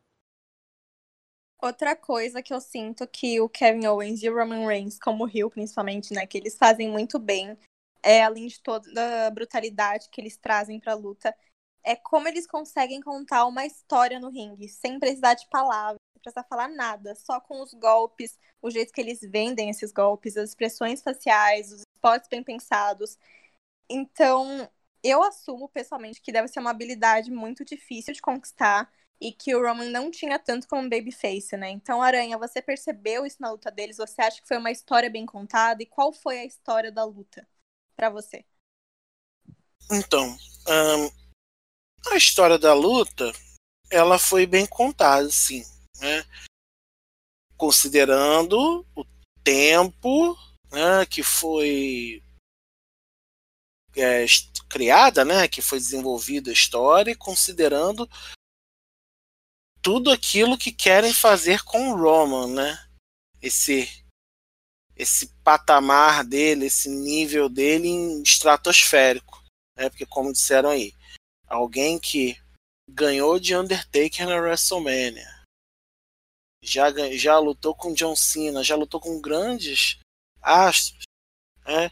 É, chegou a hora dele minimamente estar tá ali em um outro patamar. Por mais que eu ainda tenha algumas dúvidas sobre coisas que ele né, que ele faz ainda, ou de capacidade dele, mas está lá cumprindo o papel. Agora, é triste ver o Kevin Owens nessa, né? Virando o joguete nessa. Isso para mim é, é, é, muito triste. É... Jailson tá ali porque. Tadinho, tá sem dupla. E, ele é um, e eles são duplistas. Né? O Jimmy e o Jay, cara, é um negócio muito surreal. Né? Eu, eu, eu, já tive a oportunidade de ver os dois lutando ao vivo. É, é, é, um negócio que poucas vezes eu vi dentro da luta livre, assim. É um negócio muito, muito uma sincronia muito absurda dos dois. E, e assim, eu eu olho essa é, essa luta e vejo meio que uma luta de passagem. Não achei a melhor da noite porque é, ainda achei a primeira luta, né, a luta do, do, do, do Drew McIntyre contra o AJ Styles melhor. Mas é, foi uma luta de passagem, contaram a história.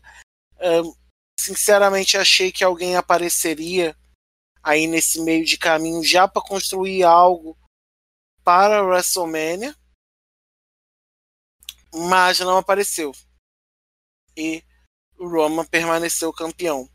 Agora é esperar e ver o que, que querem fazer com Roman Reigns, o, o, o chefe da tribo, aí, o, o top, o ponta da mesa que paga a conta. É. É difícil, né, quando constrói um personagem que é tão dominante assim que a gente não consegue ver saída de quem vai derrotar e para onde que vai a história, quem consegue, né, vencer dele. E Angel, assim, para você que, que é uma wrestler, né? Como é esse processo de construir um personagem que é tão poderoso? Como que eles podem fazer para começar a desconstruir isso ou construir alguém que consiga bater de frente? Então, é, é bem complicado essa questão de construir um forte. A gente já vê muito aí na que a WWE eles tentam criar personagens nesse nível e muitas vezes alguns dão certo e alguns não dão. Eu já vou ser bem sincera que eu sou muito suspeita para falar de qualquer coisa do Roman Reigns porque eu sou muito fã dele. Eu acompanho ele desde que eu, época da até hoje. Sempre vejo vejo muita coisa relacionada a ele. Eu tenho em, si uma opinião bem formada sobre, sobre ele. Ah, e ele está vivendo praticamente um dos melhores momentos dele. Então, esse, esse turn que ele teve foi uma foi um, uma das coisas há muito tempo muita gente via. Agora, digamos que a WWE está tentando, né, dar isso, dar isso. Tem os prós e tem os contras. É, digamos que nessa, nessa rivalidade, por exemplo, dele com o Owens, foi uma coisa muito trocada, porque anos atrás era o Owens que era o né, da vez. E sempre saiu lutas boas. Eu também concordo com todo mundo que foi a, a luta da noite, foi a luta mais porradeira, mais pancadaria.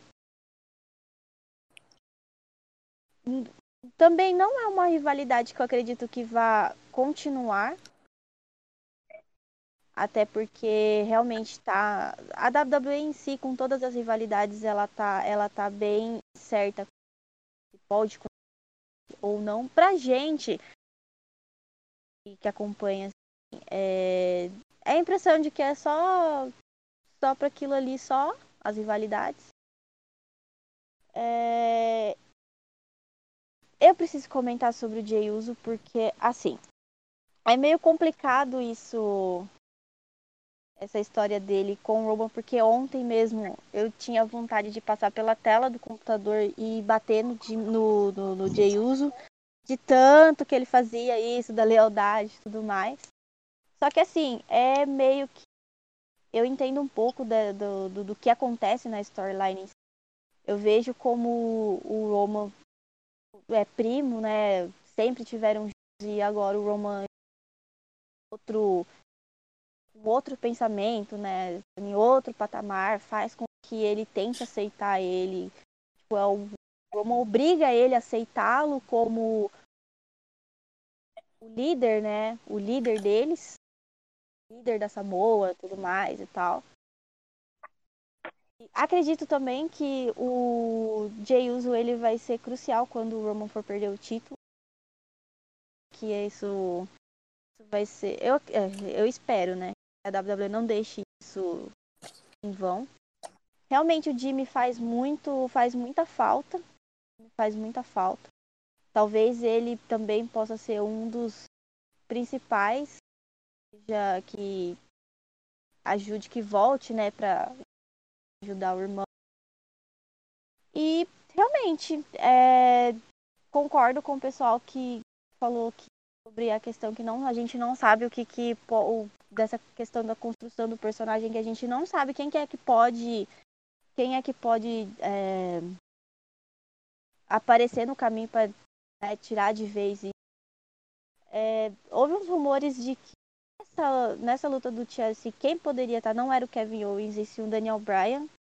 Eu sempre curti ver as lutas do, do Roman com o Daniel Bryan e eu espero que o, se tiver um próximo, se eles não forem se eles forem não forem continuar com essa rivalidade do Roman com o Kevin Owens, é, eu espero que o Bryan seja o próximo já basta ele ter esse kickoff, né? Nesse pay-per-view. No pay-per-view. Mas eu queria muito ver a gente batendo de. E eu acredito que ele seja um que dê para um, um cara que dê para continuar a rivalidade. Que dê para levar até o eh, dependendo do qual pay-per-view que vem em fevereiro, né? Dá para tentar levar do, do Royal Rumble para pro próximo pay-per-view e depois vem a WrestleMania. Mas era um cara que eu acho que bem construído daria para fazer uma bela feud com Roman e mostrar para ele que ele não é tudo, ele não é tudo isso. É, eu acho que agora essa história toda do Roman, de quem vai tirar o título dele, né, é uma parte que eu sinto muita falta do público porque agora eu sinto que seria o um momento que o público ia estar tá apoiando alguém, ajudando a construir história para alguém chegar nessa posição que a WWE não consegue fazer sozinha, porque a WWE não sabe quem está na cabeça do público, quem tem o apoio, né, do público.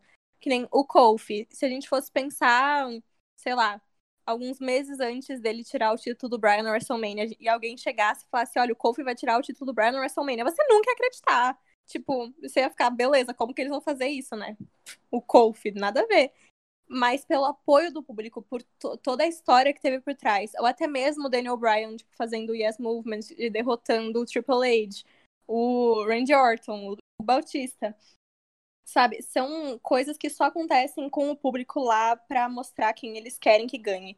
Então é muito complicado a gente saber agora quem que vai conseguir fazer isso se a gente depender só da WWE na construção de história, porque como a já falou várias vezes, né, não é muito forte deles, né? Mas eu concordo com a Angel que o Roman tá na sua melhor fase e todo mundo tava esperando fazia muito tempo ele virar Rio, porque como face ele não era muito bem quisto pelas pessoas. Eu pessoalmente também sou muito fã do Roman, que eu amo o Shield, né? Então, eu não consigo não gostar dele, mas teve vários momentos que ele era babyface que também cansava, que eu entendia porque as pessoas estavam tão contra. Então, quando ele finalmente começou a ser Rio, e com o Paul Heyman, sabe? Ele voltou do jeito certo. Ele tá num caminho certo. Eu acho que ele não teve nenhuma rivalidade nesse caminho dele de Rio até agora que foi chata. Eu não acho que é um personagem que tá ficando chato ainda. É...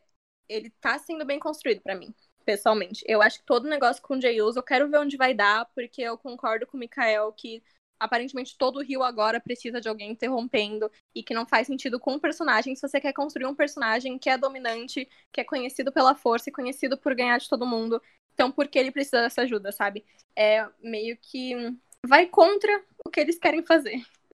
Agora, da luta em si, a gente já sabia e já esperava que ia ser violenta, porque tá no personagem deles, que nem eu mencionei, né? Tá no Roman Hill, tá no Kevin É, então, quando já começou totalmente brutal, não esperou nem o sino tocar, o Owens não teve nem entrada dele, ele já chegou assim para cima do, do Roman. E a cada minuto que passava parecia que escalando o nível da brutalidade, sabe? Eles fizeram uns ótimos usos de todos os materiais. Eu acho que todas as mesas que estavam lá em volta foram destruídas, não sobrou uma mesa viva, destruíram até a dos comentaristas. Teve aquele momento para mim foi um dos maiores da noite, que foi o Roman fazendo o spear na barricade que explodiu. Eu nunca vi a barricade explodir em pedaços. Eu sempre vejo caindo, mas pedaços. Dava para ver cada pedaço individual daquele negócio separado, só do spear dele. Então acho que aquele momento exemplificou bem a luta inteira, né? E o que eu falei do, da, da história da luta, eu acho que eles trabalharam tão bem os personagens dentro da luta. O Kevin Owens conseguiu mostrar toda essa paixão, essa garra dele, sabe? O coração que ele tem que ele queria ganhar, que ele não ia desistir por nada, ele estava sempre voltando, não importava o que acontecesse, ele estava dois contra um, mas ele não ia desistir. E o Roman, ele ficando cada vez mais irritado. Tinha momentos que parecia que ele estava irritado com o Jey Uso também, acho que é importante, né, a gente lembrar disso.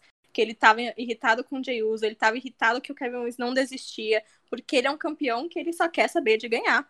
Para ele, o importante é dominância, ser o head of the table.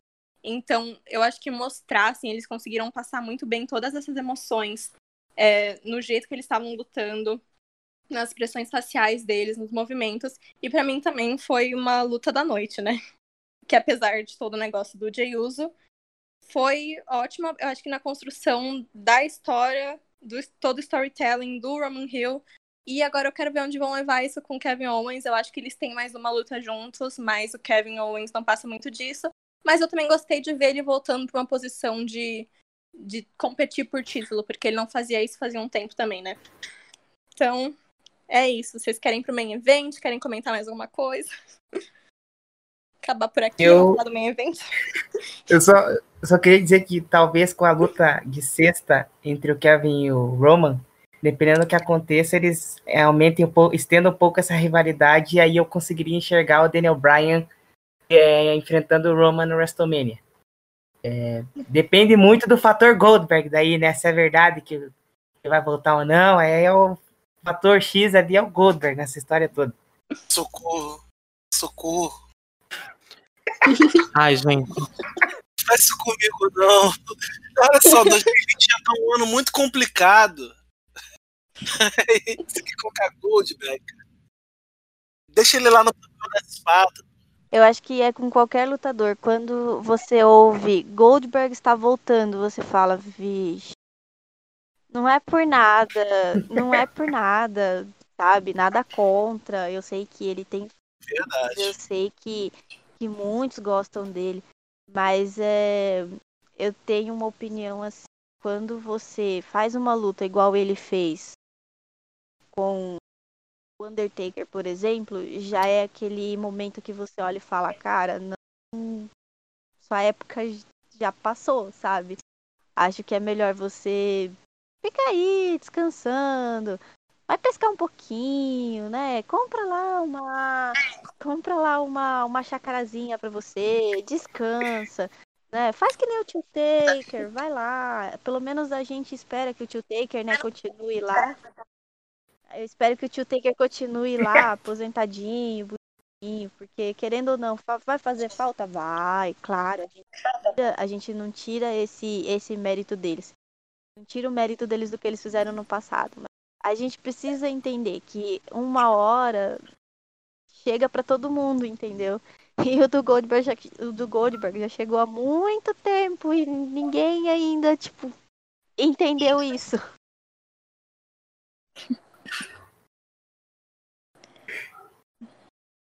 Aranha, você quer falar mais alguma coisa sobre o Goldberg? É, é fãzão dele. Então, o, o, o, que a Daya falou é, é, é, é, isso, entendeu? Cara, não precisa. Ele pode aparecer lá pra fazer graça, apareceu, dar um spare, vai embora. Mas botar ele numa luta por título, igual aquele igual aquele que eu considero um incidente, um acidente, aquela luta dele ganhar do Bray Wyatt, ser campeão universal. É, é, é, é um negócio muito surreal trazerem a ideia do Goldberg. Isso mostra, de novo, a gente está contando histórias, está mostrando o quanto a empresa já melhorou em alguns aspectos, mas ainda tem umas âncoras, cara, que afundam e, e para tirar dura tempo. tem que, não dá para puxar, tem que fazer o ferro corroer, entendeu? Então uh, uh, é, é, trabalho de tempo, é trabalho de tempo, de, de tempo, de consciência para entender assim que Undertaker é maravilhoso, mas ele aposentado tá ótimo, Goldberg foi foi bom lá no tempo dele, ok, mas que fique bem aposentado, sabe? É, Triple H, pô, super campeão, Shawn Michaels, super campeão, mas pô, Deixa o Roman Reigns lutar, deixa Kevin Owens lutar, deixa Sami Zayn lutar, deixa Drew McIntyre lutar, Jay Styles. Tem muita gente boa, tem um inchaço de talento dentro da WWE. Ou faz uma, né, porque não dá nem para fazer ah, fazer uma luta de, de, idosos, né? Aquela luta dos Masters lá, igual que fazem no México. Não dá, não tem condição, entendeu? Acho que o Roman Reigns contra Goldberg é, é é, é um negócio de, de, de, tão mau gosto que cê, cê, cara, eu aceito até o Roman Reigns com The Rock, que faz todo sentido. Fa, faz, faz o um mínimo de sentido ali. Por mais que eu acho que também The Rock não deva estar na WrestleMania, mas se alguém falar que Goldberg vai lutar com The Rock, com o Goldberg, ou o tô até confundindo, o Roman Reigns vai lutar com The Rock, eu vou falar, ah, ok, tem algum sentido para se criar histórias. Mas, cara, Goldberg. Não, não dá, não dá, não dá. Estendi, perdão, é porque é, é o tipo de coisa que é, é tão surreal que não dá para ficar quieto. Bem, né? Falando de pessoas que ganharam do fim de Brain Wyatt, agora vamos falar do main event, né? A Firefly Ai. Infernal Match do The Fiend Bray Wyatt contra o Randy Orton, que ganhou. Ganhou do Fiend, de algum jeito.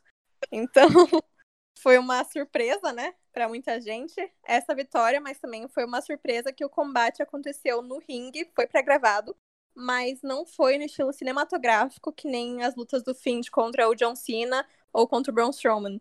Que era o que a gente estava esperando, né? Quando falaram que ia ter uma luta dos dois e com esse nome assim todo chique, né? Então, Felipe, você acha que foi uma oportunidade perdida não fazer algo cinematográfico?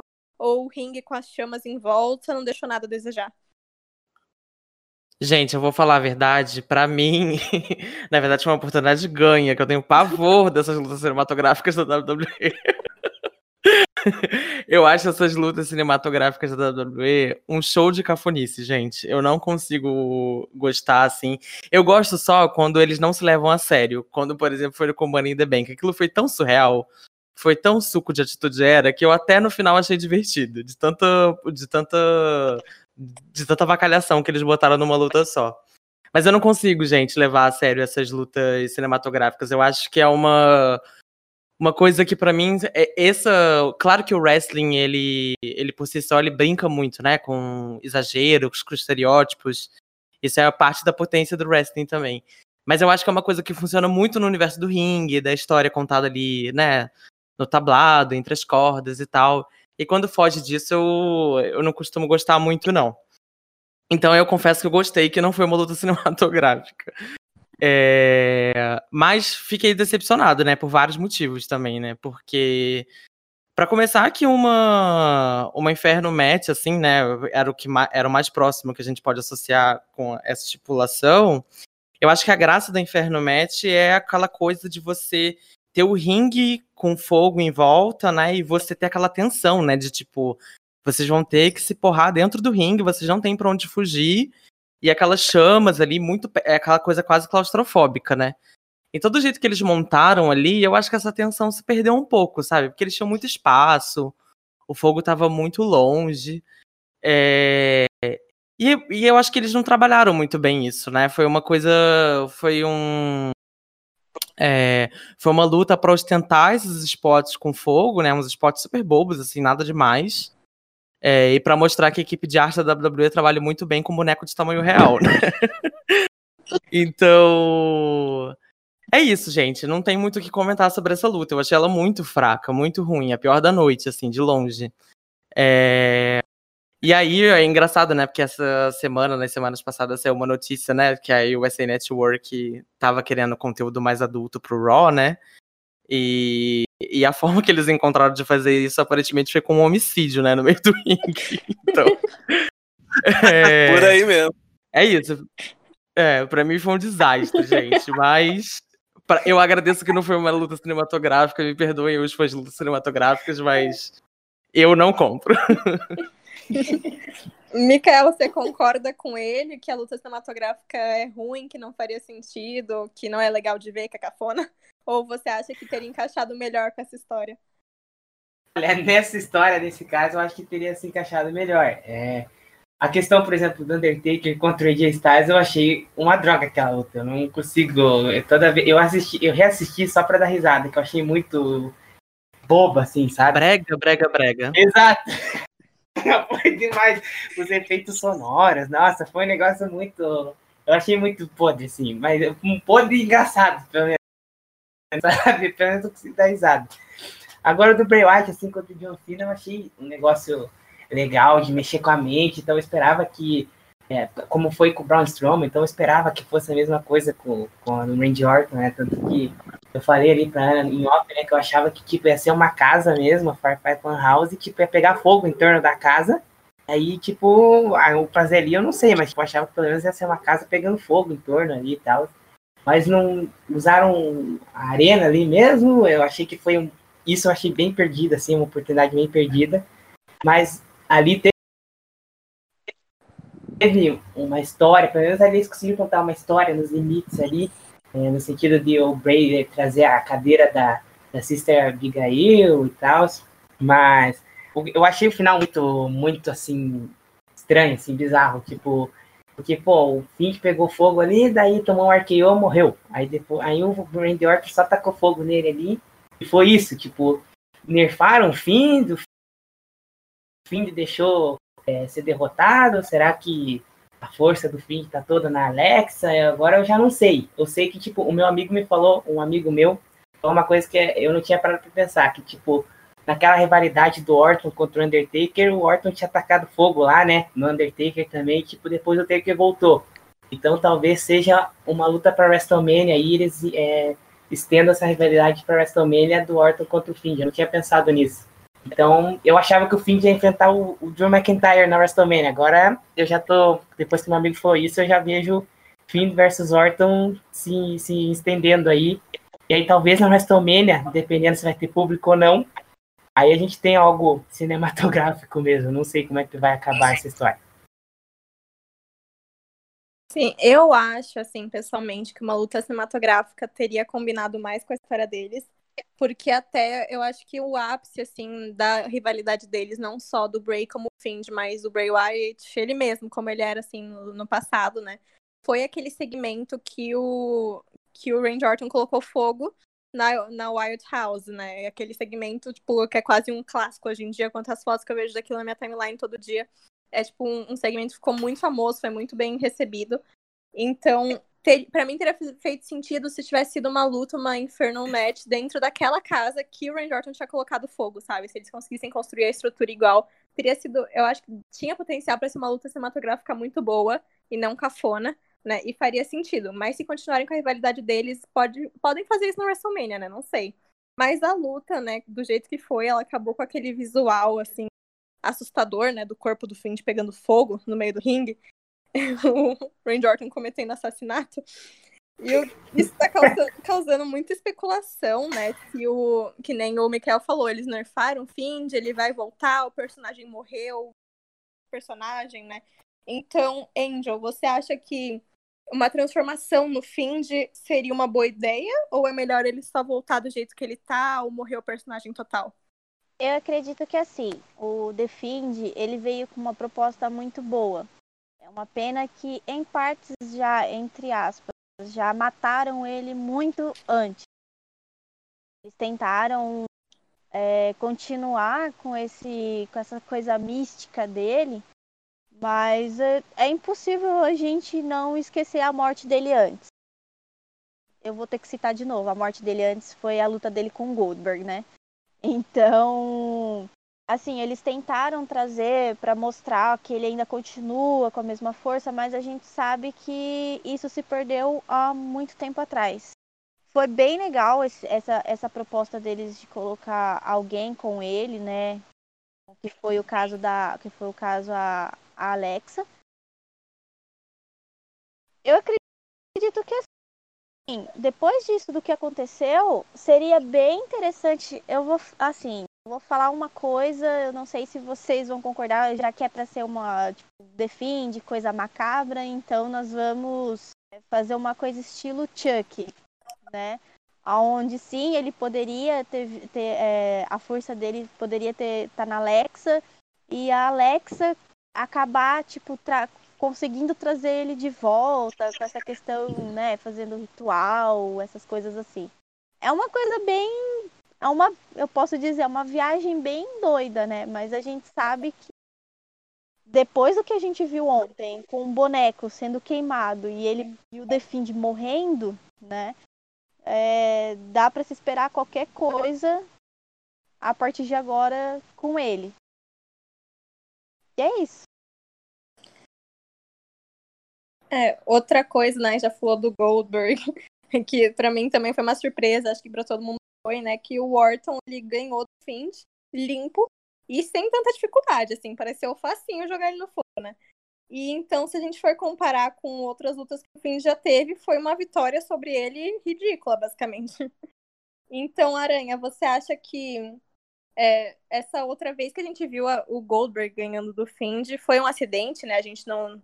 A gente finge que não aconteceu porque a gente sabe todos os motivos que aconteceram por trás, né? Todo o contrato da WWE com a Arábia Saudita, etc mas agora que é uma coisa que eles fizeram pensado, né? De caso pensado, que eles construíram. Como você acha que eles vão explicar essa derrota do Find? Como eles vão lidar com isso?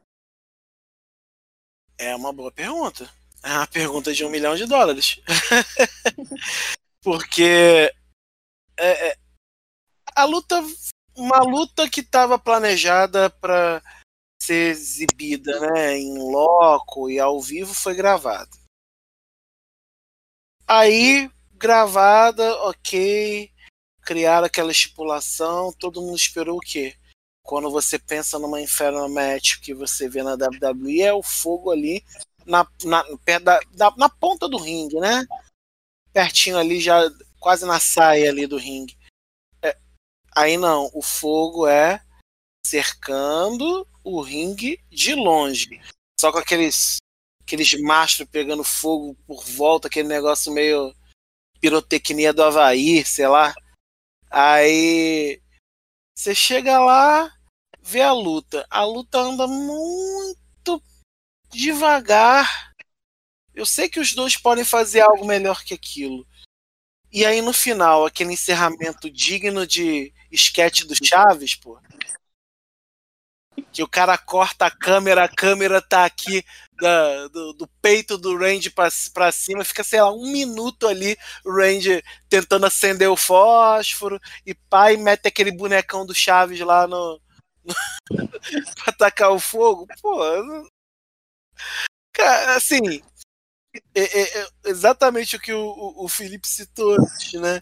É, foi se recomendada a WWE pela USA e já havia um rumor também dentro da própria empresa de tornar a programação mais adulta, porque eles querem sexo, eles querem violência. Ele, ele, eu, eu acho que alguém acordou e pensou assim: seria muito legal voltar à atitude era, vendo que dá. Né? Mas esquecem que tem censura, esquecem que tem patrocinador, esquecem que tem principalmente pessoas com um olhar hoje mais apurado do que há 20 anos atrás e que se verem situações extremamente violentas e desnecessárias dentro de uma luta, uh, questões sexistas, machistas e todos os istas negativos ali, uh, não vai colar, não vai colar. Então uh, foi uma luta muito fraca. não entendi o porquê do main event. Não sei o que vão fazer com o Defend, porque toda vez que parece que o personagem engata de alguma forma, é, dão um fim muito esquisito para ele. Saber o que vão fazer com ele, o que vão fazer com a Alexa, porque o Randy Orton sempre alguém vai encaixar ali na, pra, pra WrestleMania de alguma forma. Agora, é, é, é, assim, pensar o que vão fazer com o Defend é a pergunta de um milhão de dólares, porque não se tem clareza alguma sobre o que vai fazer com ele. É, eu concordo 100% com o que vocês falaram sobre a luta. Eu achei. Eu, assim, eu, eu não tenho muito o que falar daquela luta, né? Eu fiquei assistindo eu estava o tempo todo só pensando o que, que é isso. Quando começou a luta, eles falaram que o único jeito de ganhar era colocando fogo em uma parte do seu oponente. Eu já fiquei, gente, o que, que, que o Vince está pensando? Nossa. Aí depois o Finch pegou fogo, mas não tocou, tocou lá o negócio, o Bell, não lembro agora em português, não tocou, a luta continuou, e daí o Orton cometeu um assassinato, assim, foi meio. Eu não entendi do main event também, porque foi pré-gravado, então colocado em qualquer, qualquer parte, assim, do card. Pra mim, o Roman e o Kevin Owens merecia muito mais ser um main event. Não fez sentido, né? E sobre o que vão fazer com o Finch, também não tenho a menor ideia. Eu acho que ele voltar meio zumbi seria uma ideia interessante, né? Mas eu tenho uma teoria então, senta aqui, lá vem história. Eu fiquei pensando uma teoria aqui para explicar essa vitória do Orton, que eu acho que eu pensei muito mais do que qualquer dos escritores da WWE pensaram nos últimos 10 anos. Mas aqui, ó, que a gente sabe que uma parte muito importante da gimmick do Fiend é que quando ele vence das pessoas, as pessoas voltam para a forma que elas eram antes, para a forma que elas eram no seu ápice, assim, como elas eram, elas eram tipo melhor que eles podiam ser, né? Então, Seth Rollins voltou a ser Rio, Miz voltou a ser Rio, Finn Balor resgatou o personagem do Prince que ele usava no Japão, nos indies. O Daniel Bryan voltou a cara do Yes Movement. Então, quando o Finn de luta contra alguém, que ele já tá no seu melhor personagem, já tá num personagem que não tem mais pra onde ele voltar, que nem o Goldberg. Né, o Goldberg é aquilo e é aquilo, não tem outro personagem que o Goldberg. é isso o, o Randy Orton, que ele já tá no auge que ele podia estar. Tá. Ele é o Legend Killer, ele é o Apex Predator, ele é o Viper. Ele não tem também outro caminho para voltar se ele fosse derrotado pelo Fiend. Então, talvez essa seja a fraqueza do Fiend. Ele não consegue vencer pessoas que já estão nos seus melhores. Ele serve, né? A função do Fiend é fazer as pessoas voltarem a ser quem elas realmente são por dentro, que elas deveriam ser o caminho todo, sabe? O melhor que elas podiam ser. E quando ele vai contra as pessoas que já são nisso, é um calcanhar de Aquiles para ele. Ele não consegue vencer essas pessoas, é a fraqueza dele. Porque todo ponto dele é fazer essa reversão, sabe?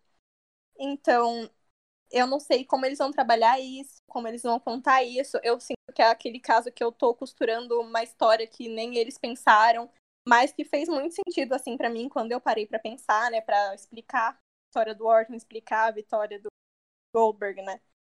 E, e sobre essa morte do Finge aí, gente, tenho a menor ideia. A menor ideia, vai voltar zumbi? Eu queria ver se ele voltasse um outro, uma outra fim de uma máscara diferente, sabe? Voltasse com um fim de diferente, um monstro diferente, ou a Alexa ressuscitando ele. Também até eu tenho que te falar assim a verdade, que eu não entendi muito bem o ponto da Alexa ainda, né? Ela, personagem dela, ter síndrome de Estocolmo, entendi muito bem. Ela tá lá. Eu quero ver então eles usarem ela de um jeito importante, né? Fazer dar um sentido de todo esse caso dela com do nada, né? Mas, é, basicamente, não entendi esse meio evento. É isso. Vocês querem falar mais alguma coisa? Só tem a dizer, Ana. Você lembrou mais da história do que os próprios bookers da empresa. Sim. Parabéns. Porque é, é, é, você criou a lógica da história que talvez fosse uma saída pertinente para o que aconteceu. Porque não dá na, na lógica deles pensar em um caminho de história que você pensa assim. Hum, isso aí é, tal, talvez não seja nem a, que você, a linha que a gente goste mais, sabe?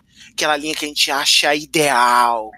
Mas é uma linha de história que você fala assim: ok, isso aqui faz sentido, segue o jogo. Não, você lembrou da história. Ó, pô, isso aqui é uma saída. Então, parabéns. É, é, é o que eu tenho a dizer. WWE tem que me contratar, porque olha, eu acho que eles não conseguem pensar nisso, não. E eles têm uma equipe de, sei lá, quantos centenas de escritores, né? Então é triste de pensar que os fãs conseguem pensar em uma coisa mais elaborada e com mais sentido do que eles, né? Mas. Foi o que eu falei hoje mais cedo, tipo, eles parecem. É, é uma coisa muito constante, assim, nas storylines da WWE. Os fãs fazerem a costura da, da lógica das coisas e eles não, né? O caso da Lana foi a mesma coisa, né? Todo mundo criou megas teorias, assim, do que, que aconteceria no Chelsea e aconteceu algo nada a ver com o que a gente esperava. E agora a mesma coisa com o The Fiend, né? E vamos ver se, pelo menos com ele, eles dão atenção, né? É, vocês têm mais alguma coisa para comentar dessa essa, esse momento, né? Eu queria, eu queria falar mais é sobre a, a questão do, das lutas cinematográficas. Assim, ah, sim, pode então, falar. Em, em partes, a minha opinião é que assim, a WWE ela faz uma coisa, quando dá sucesso, ela quer fazer sempre. Só que, infelizmente, nunca fica melhor que a primeira. Eu confesso que de, de todas, de todas, de todas, a luta do AJ com o Undertaker, para mim, foi a melhor luta cinematográfica do ano, assim, de todas que a WWE fizer, que vai ser impossível passar, passar essa, é, na minha opinião, vai ser impossível superar a luta do, do Undertaker com o AJ Styles. É, foi legal pra caramba a, Mind Games do, do, do Bray com o Orton, mas não realmente não chega aos pés do, do AJ com o Undertaker. Só que esse é o problema da WWE. Eles fazem uma coisa, eles fazem bem feito. Só que quando eles continuam, faz, querem fazer de novo, não, não sai, não sai. A luta do, do, do Bray Wyatt contra o Braun Strowman, né? Foi até que boa, foi. Mas ainda assim não supera a primeira. Então, essa questão da, da luta cinematográfica é bem, bem bacana. E vale lembrar que é, é, Matt Hardy é, é, mestre nisso, né? Na época da Impact, que ele, ele e o Jeff lá com as lutas cinematográficas lá na casa, na mansão dele, eram sensacionais. A WWE tentou fazer alguma coisa do tipo, até que ficou legal, mas como eu disse, não não foi uma coisa que casou bem as outras. E, assim, a gente só espera que esse tipo de como aconteceu, como aconteceu no Chelsea com o Bray, não se repita, né? Que, ou se repetir, que pelo menos tenha um final decente e uma história bem melhor.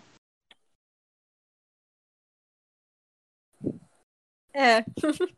Bem, gente, eu não, não sei muito mais o que falar do Find, porque eu tenho muito aquela sensação, assim, com ele, que todo, né, das lutas cinematográficas também, que eles tentam, tentam, tentam repetir uma coisa que deu certo, aí fica chato ou não dá certo de novo. Então, o Find, ele começou super legal, aí tentaram continuar com, com aquilo e ficou um pouquinho sem sentido. Fizeram uma luta cinematográfica legal, tentaram continuar, ficou, foi piorando, né, de acordo com as lutas.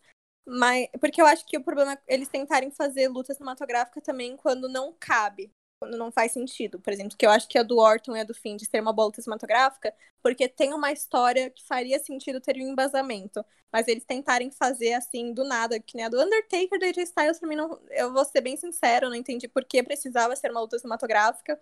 Eu achei engraçada também.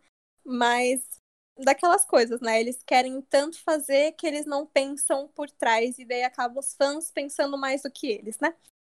Então, mais comentários, gente, passar mais ódio aqui. Isso, acha que Não, eu, eu acho, não. Pode falar. Pode falar, Fico. Não, só ia comentar que eu acho que no caso do Undertaker com o AJ, é porque, gente, o Undertaker não aguenta mais uma luta no ringue com o pique que ele aguentava anos atrás, né? Numa luta cinematográfica, você corta, você dá uma aguinha para ele, ele descansa até eles reposicionarem a câmera. É tempo de gravação, é set de filmagem, é outra mas história. também tem uma coisa, mas também tem uma coisa nessa questão do Undertaker. É, ele no, lá na, na, série, né, Last Ride, ele fala isso, eu achei interessante, porque eu também pensava isso, né, que pô, o cara vai parar, o cara vai beber uma aguinha e tal. Só que ele falou que ele ficou, sei lá, a madrugada inteira gravando, porque era assim, tinha cena. Aí o cara fala, aí fazia cinco minutos de cena. Repete. Mas o cara repetia a Isso. mesma cena umas 5, 10 vezes. E ele falou, cara, eu, eu, eu cansei 10 vezes mais do que se fosse numa luta. Porque eu achava que eu ia parar, não parava. Eu achava que eu ia ficar embaixo, vai pra cima do telhado, repete a cena do telhado três vezes. E sobe aqui, desce ali. Ele falou, cara, eu não, eu, eu não aguentava me mexer quando terminei. Eu, eu, eu achava isso também, mas aí quando ele falou isso, eu falei, hum, pior que é mesmo. Entendeu? É, é tipo cinematográfica. É, você tá gra- praticamente gravando um filme. Né? Várias vezes, vários filmes que a gente que a gente assiste, vem aquela pergunta, caramba, para essa cena sair, quantas vezes será que foi gravada? Então a, a, a cena- as lutas cinematográficas deles foi, foi isso. É, é, é assim, é, quando é fora da, do ringue, como as outras, né, que foram, que, que foram, é uma coisa completamente diferente. Então, por isso que em parte sai legal. Agora, tipo, uma, uma, uma luta como foi, foi essa, né, do My Event, que foi uma co- coisa co- completamente diferente das outras, então fica realmente um pensamento tipo, ah, ali eles estão ali, eles não precisaram regravar nem nada, entendeu? Talvez possa ter regravado várias vezes, várias vezes, o, até o fogo no boneco. Por isso que o Orton acho que às vezes deve ter demorado para acender lá e tudo mais o, o, o fósforo já foi na intenção disso, sabe? Então eu acho que assim, tipo, é bem trabalhoso fazer uma, uma luta assim, mas bem mais trabalhoso, né, do que uma tá lá no ringue. Mas assim, eu acredito que bem feito, bem feito o o negócio rola. Mikael, você quer dar uma última opinião pra fechar essa parte aqui? É, eu só acho que o Finn vai voltar pra vingança. E daí eu acho que ele vai destruir o Orton. Não sei como. é, as teorias aí estão aí. Eu gostei das teorias de vocês. Eu só tenho certeza que ele vai voltar pra, pra destruir o Orton. É isso daí, eu não tenho dúvidas. Será que o Orton se aposenta antes do Goldberg? Gente, veremos, né? Olha, desde que ele não Ok. dê ar- Ah, desde que ele não dê RKO meio assim, tipo, quase machucando o oponente, tá bom. É, vem, né? Agora a gente terminou de analisar o último pay-per-view de 2020. E olha, eu, quando eu terminei de assistir, eu tava até achando legal, mas depois que a gente parou pra comentar, minha nota aqui decaiu. Mas ok, vamos falar de uma coisa boa pra aumentar os ânimos, né? Falar do Royal Rumble, que é o próximo pay-per-view, primeiro de 2021, que é a terra de oportunidades da WWE, né? A match do Royal Rumble. Então, Angel, pra quem vai sua torcida no Royal Rumble? Ó, primeiramente tô, a, a minha torcida nem é muito pra quem ganhar, mas eu tô torcendo tanto pra dois nomes voltarem, que um é a Melina, que eu sou muito, muito, muito fã e eu torço desde o primeiro Royal Rumble pra ela aparecer. E a outra também, que eu espero que apareça, que eu também torço desde o primeiro, é a AJ Lee pra aparecer de volta. É, sobre vencer o, o Royal Rumble, eu a feminina, eu tenho muitas dúvidas porque a gente não sabe realmente o que o que vai ser, né, a partir de agora com para rolar toda a história, né, todos o, todas as storylines encaixando tudo. Mas seria bem legal se tivesse algum tipo de surpresa, né? Realmente, tipo, é, não ficar só nos mesmos, até porque a gente vai ter aí, tem a Sasha e tem. é, tem a Sasha e tem a. A Asuka. Assim, eu, eu queria muito que a Naomi ganhasse. Eu, sou, eu gosto muito da Naomi. Eu gosto muito dela. Eu vejo, tipo, muito potencial nela. Coisa que o pessoal não deixa ela, ela mostrar. Então, assim, eu gostaria muito, muito, muito de ver ela ganhando al- algo maior ainda, né? Que ela já ela ganhou o título do SmackDown, se eu não me engano. Mas, e, mas eu, eu queria muito ver ela em alguma coisa maior, assim, envolvida. E eu acho que seria muito legal se ela ganhasse. Já dos homens, é meio complicado, né? Também, porque a gente não, não sabe. Vai que na cabeça do, do Vince também ele faça que nem no Money in the Bank, o, Brock Lesnar voltando e ganhando do nada, né? Dando mil German suplex. Mas eu acredito que assim, eu acho que pode surgir aí um campeão que possa ir contra o Roman.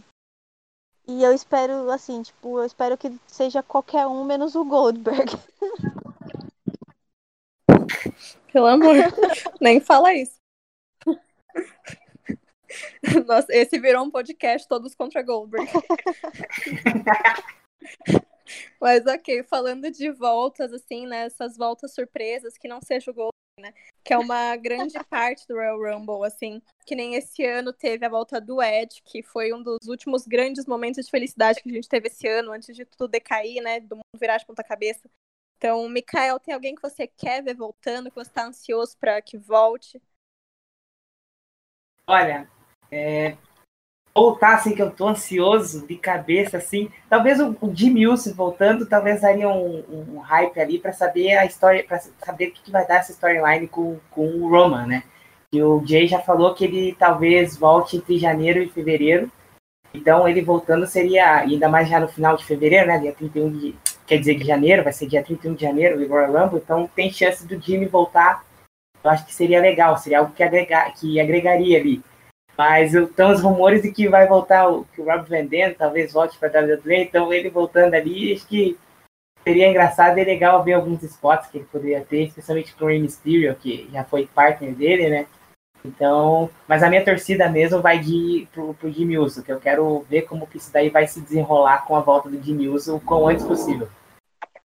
A parte das, das mulheres é, é, é a Melina também, quero ver, porque daria um up total, assim, na, na divisão. É, ela tem vontade de voltar, os fãs querem, então seria. Independentemente se vai ter algum tipo de torcida ou não ali, vai ser um momento assim muito muito legal assim para a divisão pelo restante do ano assim. E eu acho que também a Ronda volta. Talvez a Ronda talvez seja até uma candidata a, a vencer o Royal Rumble ali. Não, não sei se concordam comigo, mas se ela voltar, eu acho que é capaz até de vencer. Ai, que pesadelo. Meu Deus. Eu ia falar, né, que a expectativa é a Melina, a realidade vai ser a Eva Meu Marie. Deus. Mas ok. que ela tá pra voltar, galera. Se prepara. Vai tirar o título da. Ainda, ainda pior é se ela voltar Meu- como número 30, né? Que todo mundo espera uma surpresa. Aí vem Eva Marie como 30. Eva Marie. Gente, eu não duvido ela- dela até ganhar. Tipo, eu não Ai, entendo não. a volta dela, Não, pelo mas. amor de né, Deus. Não. Não, pelo Mas eu acho que vai ganhar né? Resolução Gente, de ano novo, né, gente? Por favor, né? Vamos, vamos controlar aí os ânimos, por favor. Resolução de ano novo. Isso aí não dá. Os vencedores mas do eu- Royal Rumble de 2021 vai ser o Goldberg e a Eva Marie, gente. Não aceito. Mas tem a possibilidade de dar Lana ser a 30, hein? Se, Pelo amor. dependendo de quanto tempo ela ficar fora, ela pode ser a 30 e ganhar o Royal Rumble, hein? Qual é pior? Não, gente, esquece essa história da Lana. Esquece isso. Lana Começa de gente, novo. qual é Esquece. Ai, Deus. Mas ok. Felipe, me fala quais são suas apostas para o Rumble. Nem- Não quem você tá torcendo, mas quem você realmente acha que vai ganhar. Olha, é, da divisão masculina, eu, eu não tenho muito como opinar, sinceramente, porque eu não acompanho né, a divisão masculina da WWE. Eu vejo mais as lutas de pay-per-view e tal, então eu, eu tenho um pouco de dificuldade de ver o cenário como um todo, assim. Mas da divisão feminina, eu acho que tem algumas possibilidades, assim, e não, algumas não são tão animadoras. Já há muitos meses eu tenho achado que a Charlotte pode ganhar o Royal Rumble de novo. É, e agora, com ela ganhando o cinturão de duplas, eu acredito que isso possa acontecer de fato, assim.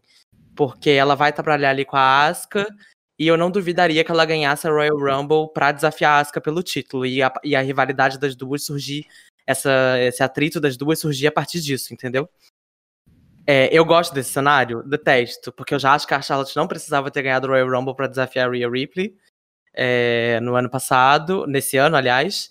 E acho muito menos que ela precisa do Royal Rumble de novo para desafiar a Asuka. Eu acho também que a Bailey pode ser que ganhe o Royal Rumble, porque eu acho que a história dela com a Sasha ainda não fechou. Eu imaginava que depois do Survivor Series a, a Bailey voltaria para desafiar a Asuka, né? A Asuka não, a Sasha. Eu achei que ela seria a última sobrevivente ali do time feminino e voltaria para desafiar a Sasha no TLC, ou uma triple threat, mesmo com a Carmela no meio. É, então a Bailey tá ali de lado, naquele ângulo ali com a Bianca Belair, então eu acho que pode ser que ela vença o Royal Rumble para eles retornarem essa rivalidade e fazerem essa, essa Dream Match de WrestleMania de muita gente aí, né? De ver Sasha e Bailey é, na WrestleMania, que é uma coisa que já tá rolando essa especulação há muitos anos. Eu não. Assim, eu amo a Sasha, né? Ela é minha favorita, eu gosto muito da Bailey Hill também.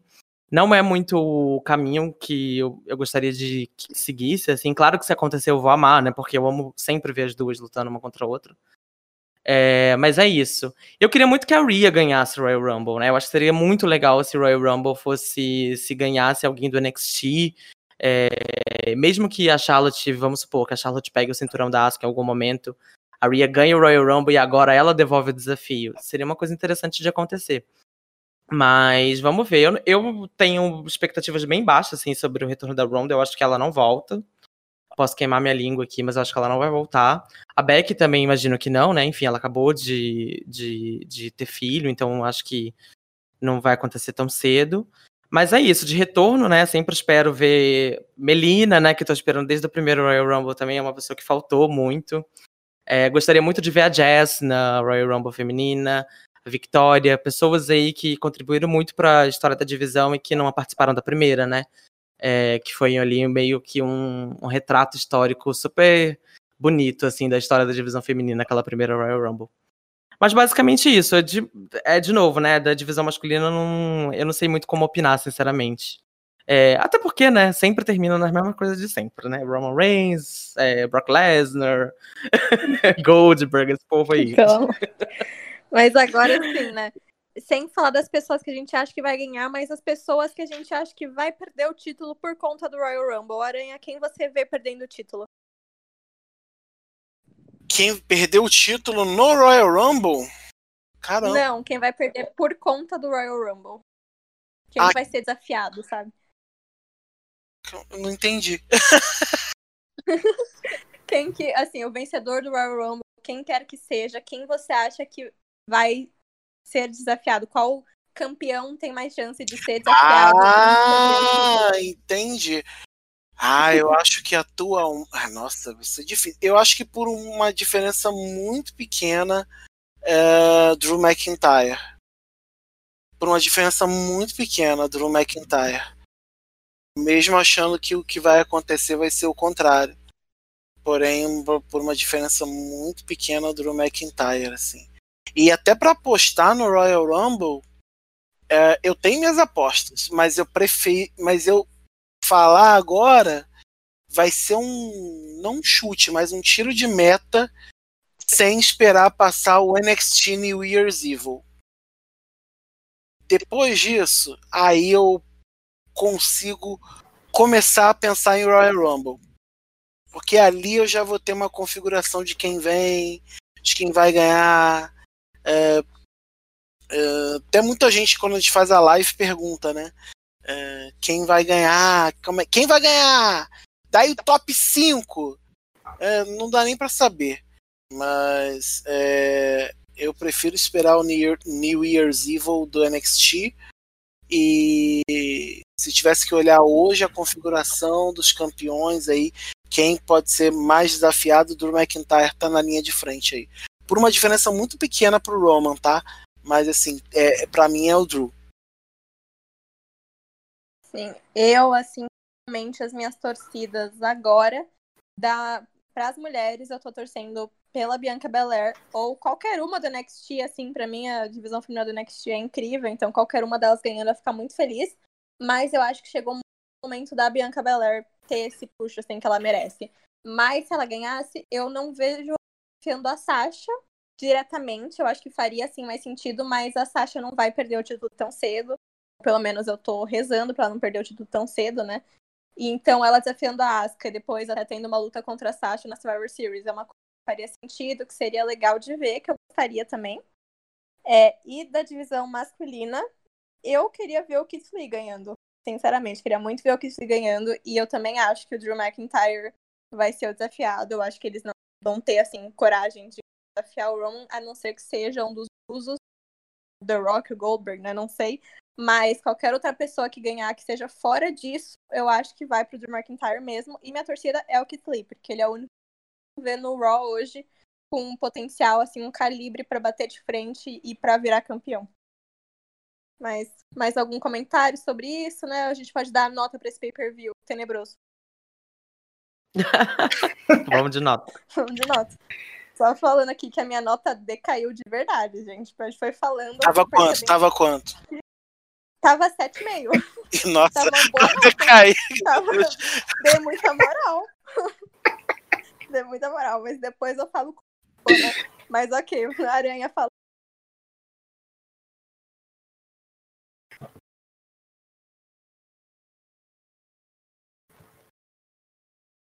Aranha? Me- peraí. Ah, Cara, minha nota. Cálculo. É, rolou um silêncio, assim, porque eu fiquei pensando. Eu aqui, Eu achei que o internet tá caído. não, Aquela, eu tô fazendo uma média aqui, tô fazendo uma conta É, pra saber. a prova real na mente. Cara, meu Deus. Que nota. Olha, eu- o, o TLC foi tão. Foi tão de qualquer jeito. Foi tão de qualquer forma. Eu acho até que eu, eu, eu vou dar uma nota 6. Porque assim, a expectativa era, tipo, sei lá, nota 2, 3. Mas ainda deu, para tirar alguma coisa. Então, é, é, uma nota 6, assim, bem amigável para dizer assim, sabe? Se na próxima você tirar 8, junta a média aí da 7, tu passa, entendeu? Mas eu vou botar em nota 6, nota 6 nesse caso. Foi, foi, foi bem aquém. é, esses pay-per-views temáticos aí de lutas, TLC, Hell in a Cell. Ah, gente, acaba com isso. São, são estipulações, tem que ser usadas em qualquer pay-per-view. É, aí você sabe que o Hell na Cell vai ser, só vai ter, vai ter Hell na Cell. Você sabe que o TLC, ah, vai ter TLC, sabe? Não, de- de- de- eu quero ser surpreendido. Aí fica, fica essa- esses pay-per-views temáticos de lutas e fica essa coisa toda um, escalafobética aí, toda esquisita. Então, nota 6. Ok, Mikael, qual foi a sua nota pra esse pay-per-view? Ela decaiu também, Cara- que nem a minha? Não, eu já tinha uma nota feita ali, que seria a nota 6 também, que.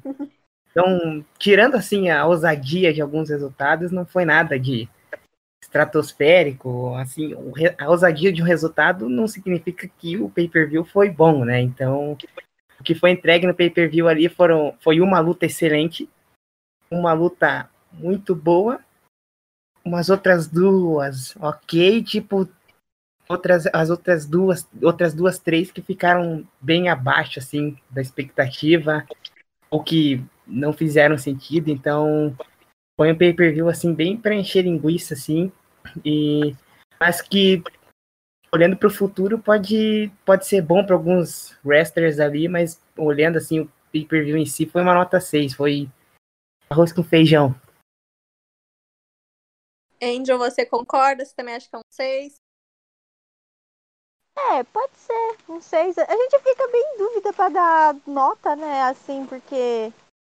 Convenhamos, a gente tinha uma expectativa e a expectativa, tipo, que tava lá em cima, desceu com tudo. Mas eu vou. Eu vou com os, co- com, com os colegas de uma nota 6 também. Felipe, um 6 também aí? Pois é, eu vou fechar com os colegas da banca. Vou dar nota 6 também. É porque eu, tô, eu tava igual o Aranha. Pra mim, ia ser nota zero, sabe? Assim, eu não tava com expectativa nenhuma pra esse evento. Tipo, nenhuma, nenhuma, nenhuma. É... Para não ser injusto, eu tava com um pouco de expectativa para as TLCs por conta dos oponentes, né? O AJ e o Kevin, que são muito bons. Mas é isso, eu até que fui surpreendida. Eu vou dar nota 6 porque, pelo trabalho dos lutadores. Porque apesar do booking horrível da WWE, apesar de todas as questões é, que estão acima dos lutadores, eles conseguem fazer um. Eles conseguem entregar coisas boas, sabe? Eu acho que a WWE hoje ela tem a sorte que ela não tinha muitos anos atrás de ter lutadores muito competentes que conseguem tapar os buracos dos, das, das incompetências deles, sabe? Da WWE. Então, eles contornam muito bem. Mas não tem como ser mais alto do que isso, porque, gente, tudo que envolveu esse pay-per-view foi muito. sabe, nada demais, assim. Não teve muita estipulação, não teve muita storyline, não tem nada. Não terminou nenhuma grande rivalidade, foi tudo tapa-buraco. É, enfim, também não tem grandes coisas surgindo a partir daí, então. Seis terminando o ano assim, de um jeito bem para baixo, o ano deles. War Games definitivamente terminou o ano do NXT muito melhor do que o Chelsea do elenco principal. É, para mim esse foi o pay-per-view das oportunidades perdidas, né? Teve várias lutas que teriam sido muito melhor com estipulação, não aconteceu. A luta do Orton e Indy foi de onde eu tirei um e meio para ir para nota 6 também, que é a que eu vou fechar. Eu tinha dado 7,5, mas quanto mais a gente foi falando dessa luta, eu debaixei assim, rebaixei, né, um ponto e meio na minha cabeça só dessa luta. Para mim saiu daí. Então, fechar um 6. É morno. Foi um pay-per-view morno, assim, quando a gente para pra pensar. Tiveram lutas muito boas, né? Teve ponto alto, mas quando a gente vê, assim, como um todo, em todo o contexto de história e aquele main event, 6. 6 passa, né? Então, é, é isso. É, passa. É, é, foi é ali, né? É, é, é aquela nota que você olha assim. É, é. Podia ter sido pior, né? É. E se a gente ficar pensando muito aqui, essa nota baixa é, mais ainda. Sabe aquela, sabe aquela coisa do professor? Se reclamar, vai para 5. Exatamente. Eu pensaria em diminuir por causa do cashinho, mas Roman versus Kevin Owens foi tão brutal que eu vou deixar 6 ali.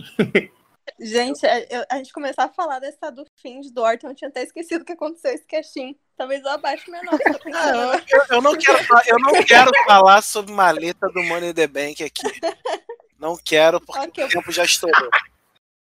Eu vou fechar aqui 5,75, pronto. Ok, gente.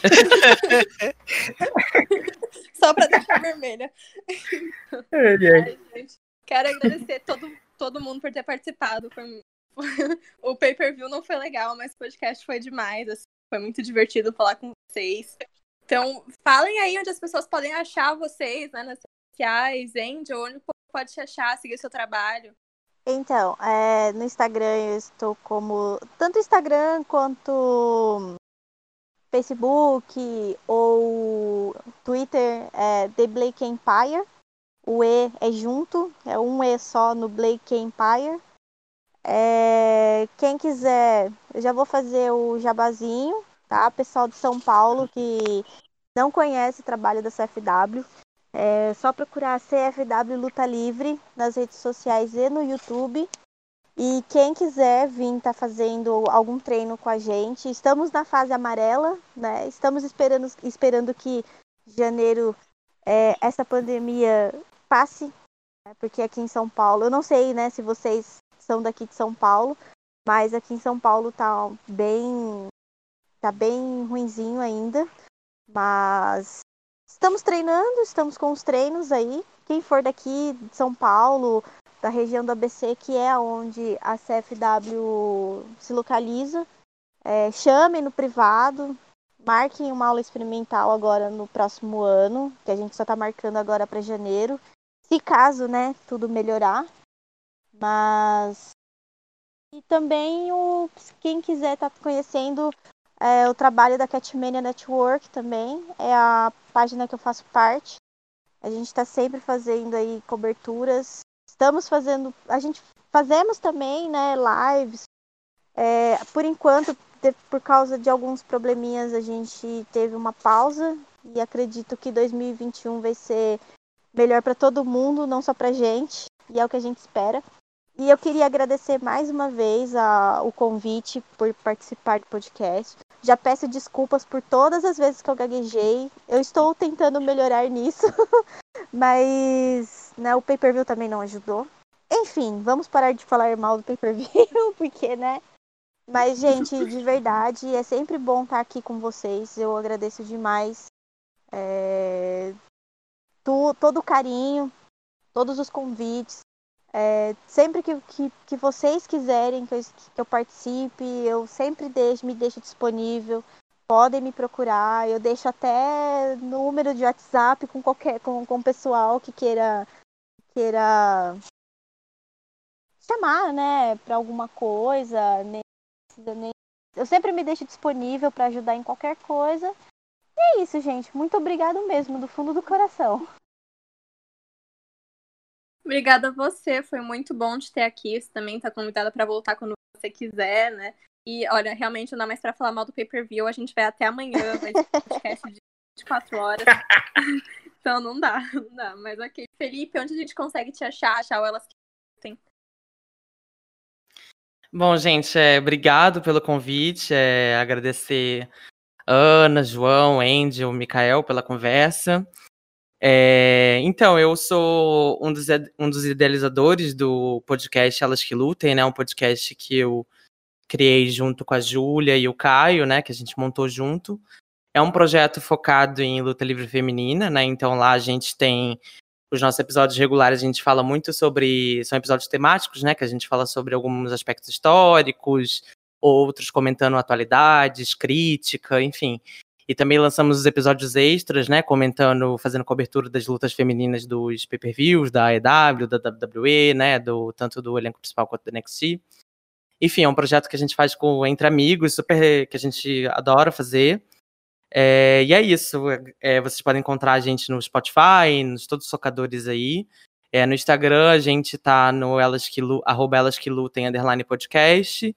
E no Twitter é no elas que lutem pod. É, sigam lá para vocês saberem de tudo. É, e obrigado de novo. Ana, a gente quer você de novo lá no podcast qualquer dia desses. Hein? Eu vou, pode deixar.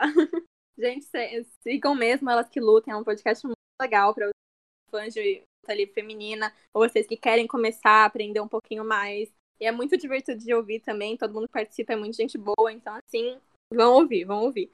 E Mikael faz seu jabá também, onde as pessoas podem te encontrar. Eu acho que gostaria de agradecer por participar. Agradecer o Felipe, a Ana, a Angel, o Aranha, foi divertido demais, muito bom, assim, abriu minha cabeça com ideias também da, da WWE, cultura Starlines tudo mais. Sempre bom ter esse debate, assim, de falar algo que a gente ama tanto, assim, faz parte da nossa vida. É, por enquanto, só podem me encontrar mesmo no, no WrestleManiacos, no, no quadro Pure Wrestling, que é, essa semana eu vou estar tá aí falando, é, a parte, fazendo a parte 1 dos 20 melhores combates, na minha opinião, de 2020. E por enquanto estou sem rede social, esperar a virada do ano aí, me, me, livrar um pouco disso. E é isso aí, podem me encontrar lá. Só vou dar um spoiler, não tem nenhum combate do main roster, né? Porque, pelo amor de Deus.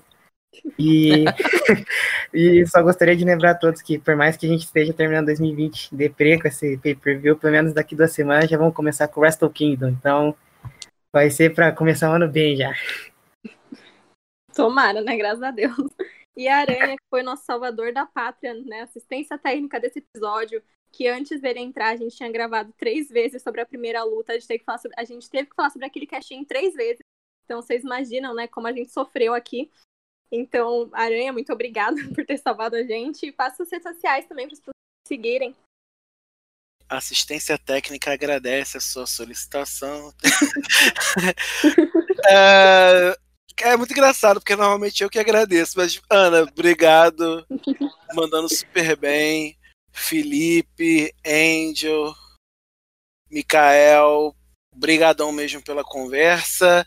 Uh, parece que a WWE ouviu a Angel, né? A gente está aqui atualizando vocês. Primeiro, primeira segunda-feira de janeiro terá o Raw Legends Night e parece que uma das convidadas é a Melina. Então já fica de olho aberto Ai, aí. Meu Deus, eu, tô, eu já, é, é Opa! agora que eu infarto. Angel, a justiça vai ser feita, mulher. Então, eu já, já tô aqui, já tô aqui falando com vocês. A segunda notícia é porque como esse podcast ainda vai sair na semana do Natal, né? Então, dia 25 de dezembro, se você ainda tá ouvindo, fica de olho que tem surpresa ao vivo para vocês aí do WrestleManiacos, especialmente nas nossas redes sociais aí, mas fica de olho. E também, claro, uh, redes sociais, eu sou horrível para falar isso. Da, da WrestleManiacos eu gravo. Uh, o meu Instagram é o JGT Aranha. E o Twitter é Aranha1984. É, são as duas redes sociais que eu mais uso. Mas para falar mesmo de luta e tal, normalmente eu uso o Twitter. Então, o twitter.com arroba, uh, barra aranha 1984. Obrigado, Ana tá mandando super bem. Eu brinco com os meninos e as meninas, né, do WrestleManiacos, que é, tô vendo uma galera tão boa chegar que eu já tô começando a conversar com o INSS para pedir aposentadoria, porque já tá ficando, já tá ficando bacana. Obrigado, gente. Obrigado de verdade. E feliz Natal, Nossa, feliz ano novo para todo mundo. Aproveitem bastante. Cuidado aí com, com, com as comidas, com as bebidas e juízo. Aranha nem pense em aposentar, a gente não sabe o que faria sem você aqui. Sim, você é bom de gravar a rede social do WrestleManiacos, mas eu, porque no último podcast que eu apresentei, eu comecei a falar para seguirem no WrestleMania. Tava assim, perdida, mas agora eu sei, gente. É WrestleManiacos, tá? Sigam lá. Instagram é arroba WrestleManiacos, Twitter arroba WrestleManiacos, Facebook WrestleManiacos. Se vocês quiserem ver o site, votar no Ringue de Ouro, ver coisas que vão sair agora de especial de final de ano, é www.wrestlemaniacs.com, assim, normal. E se vocês quiserem seguir o meu Instagram pessoal também, é Ana, com dois N's, C. Pode mandar DM, assim, ter críticas, feedbacks, qualquer coisa para melhorar os podcasts, pode falar comigo que é tudo de boa.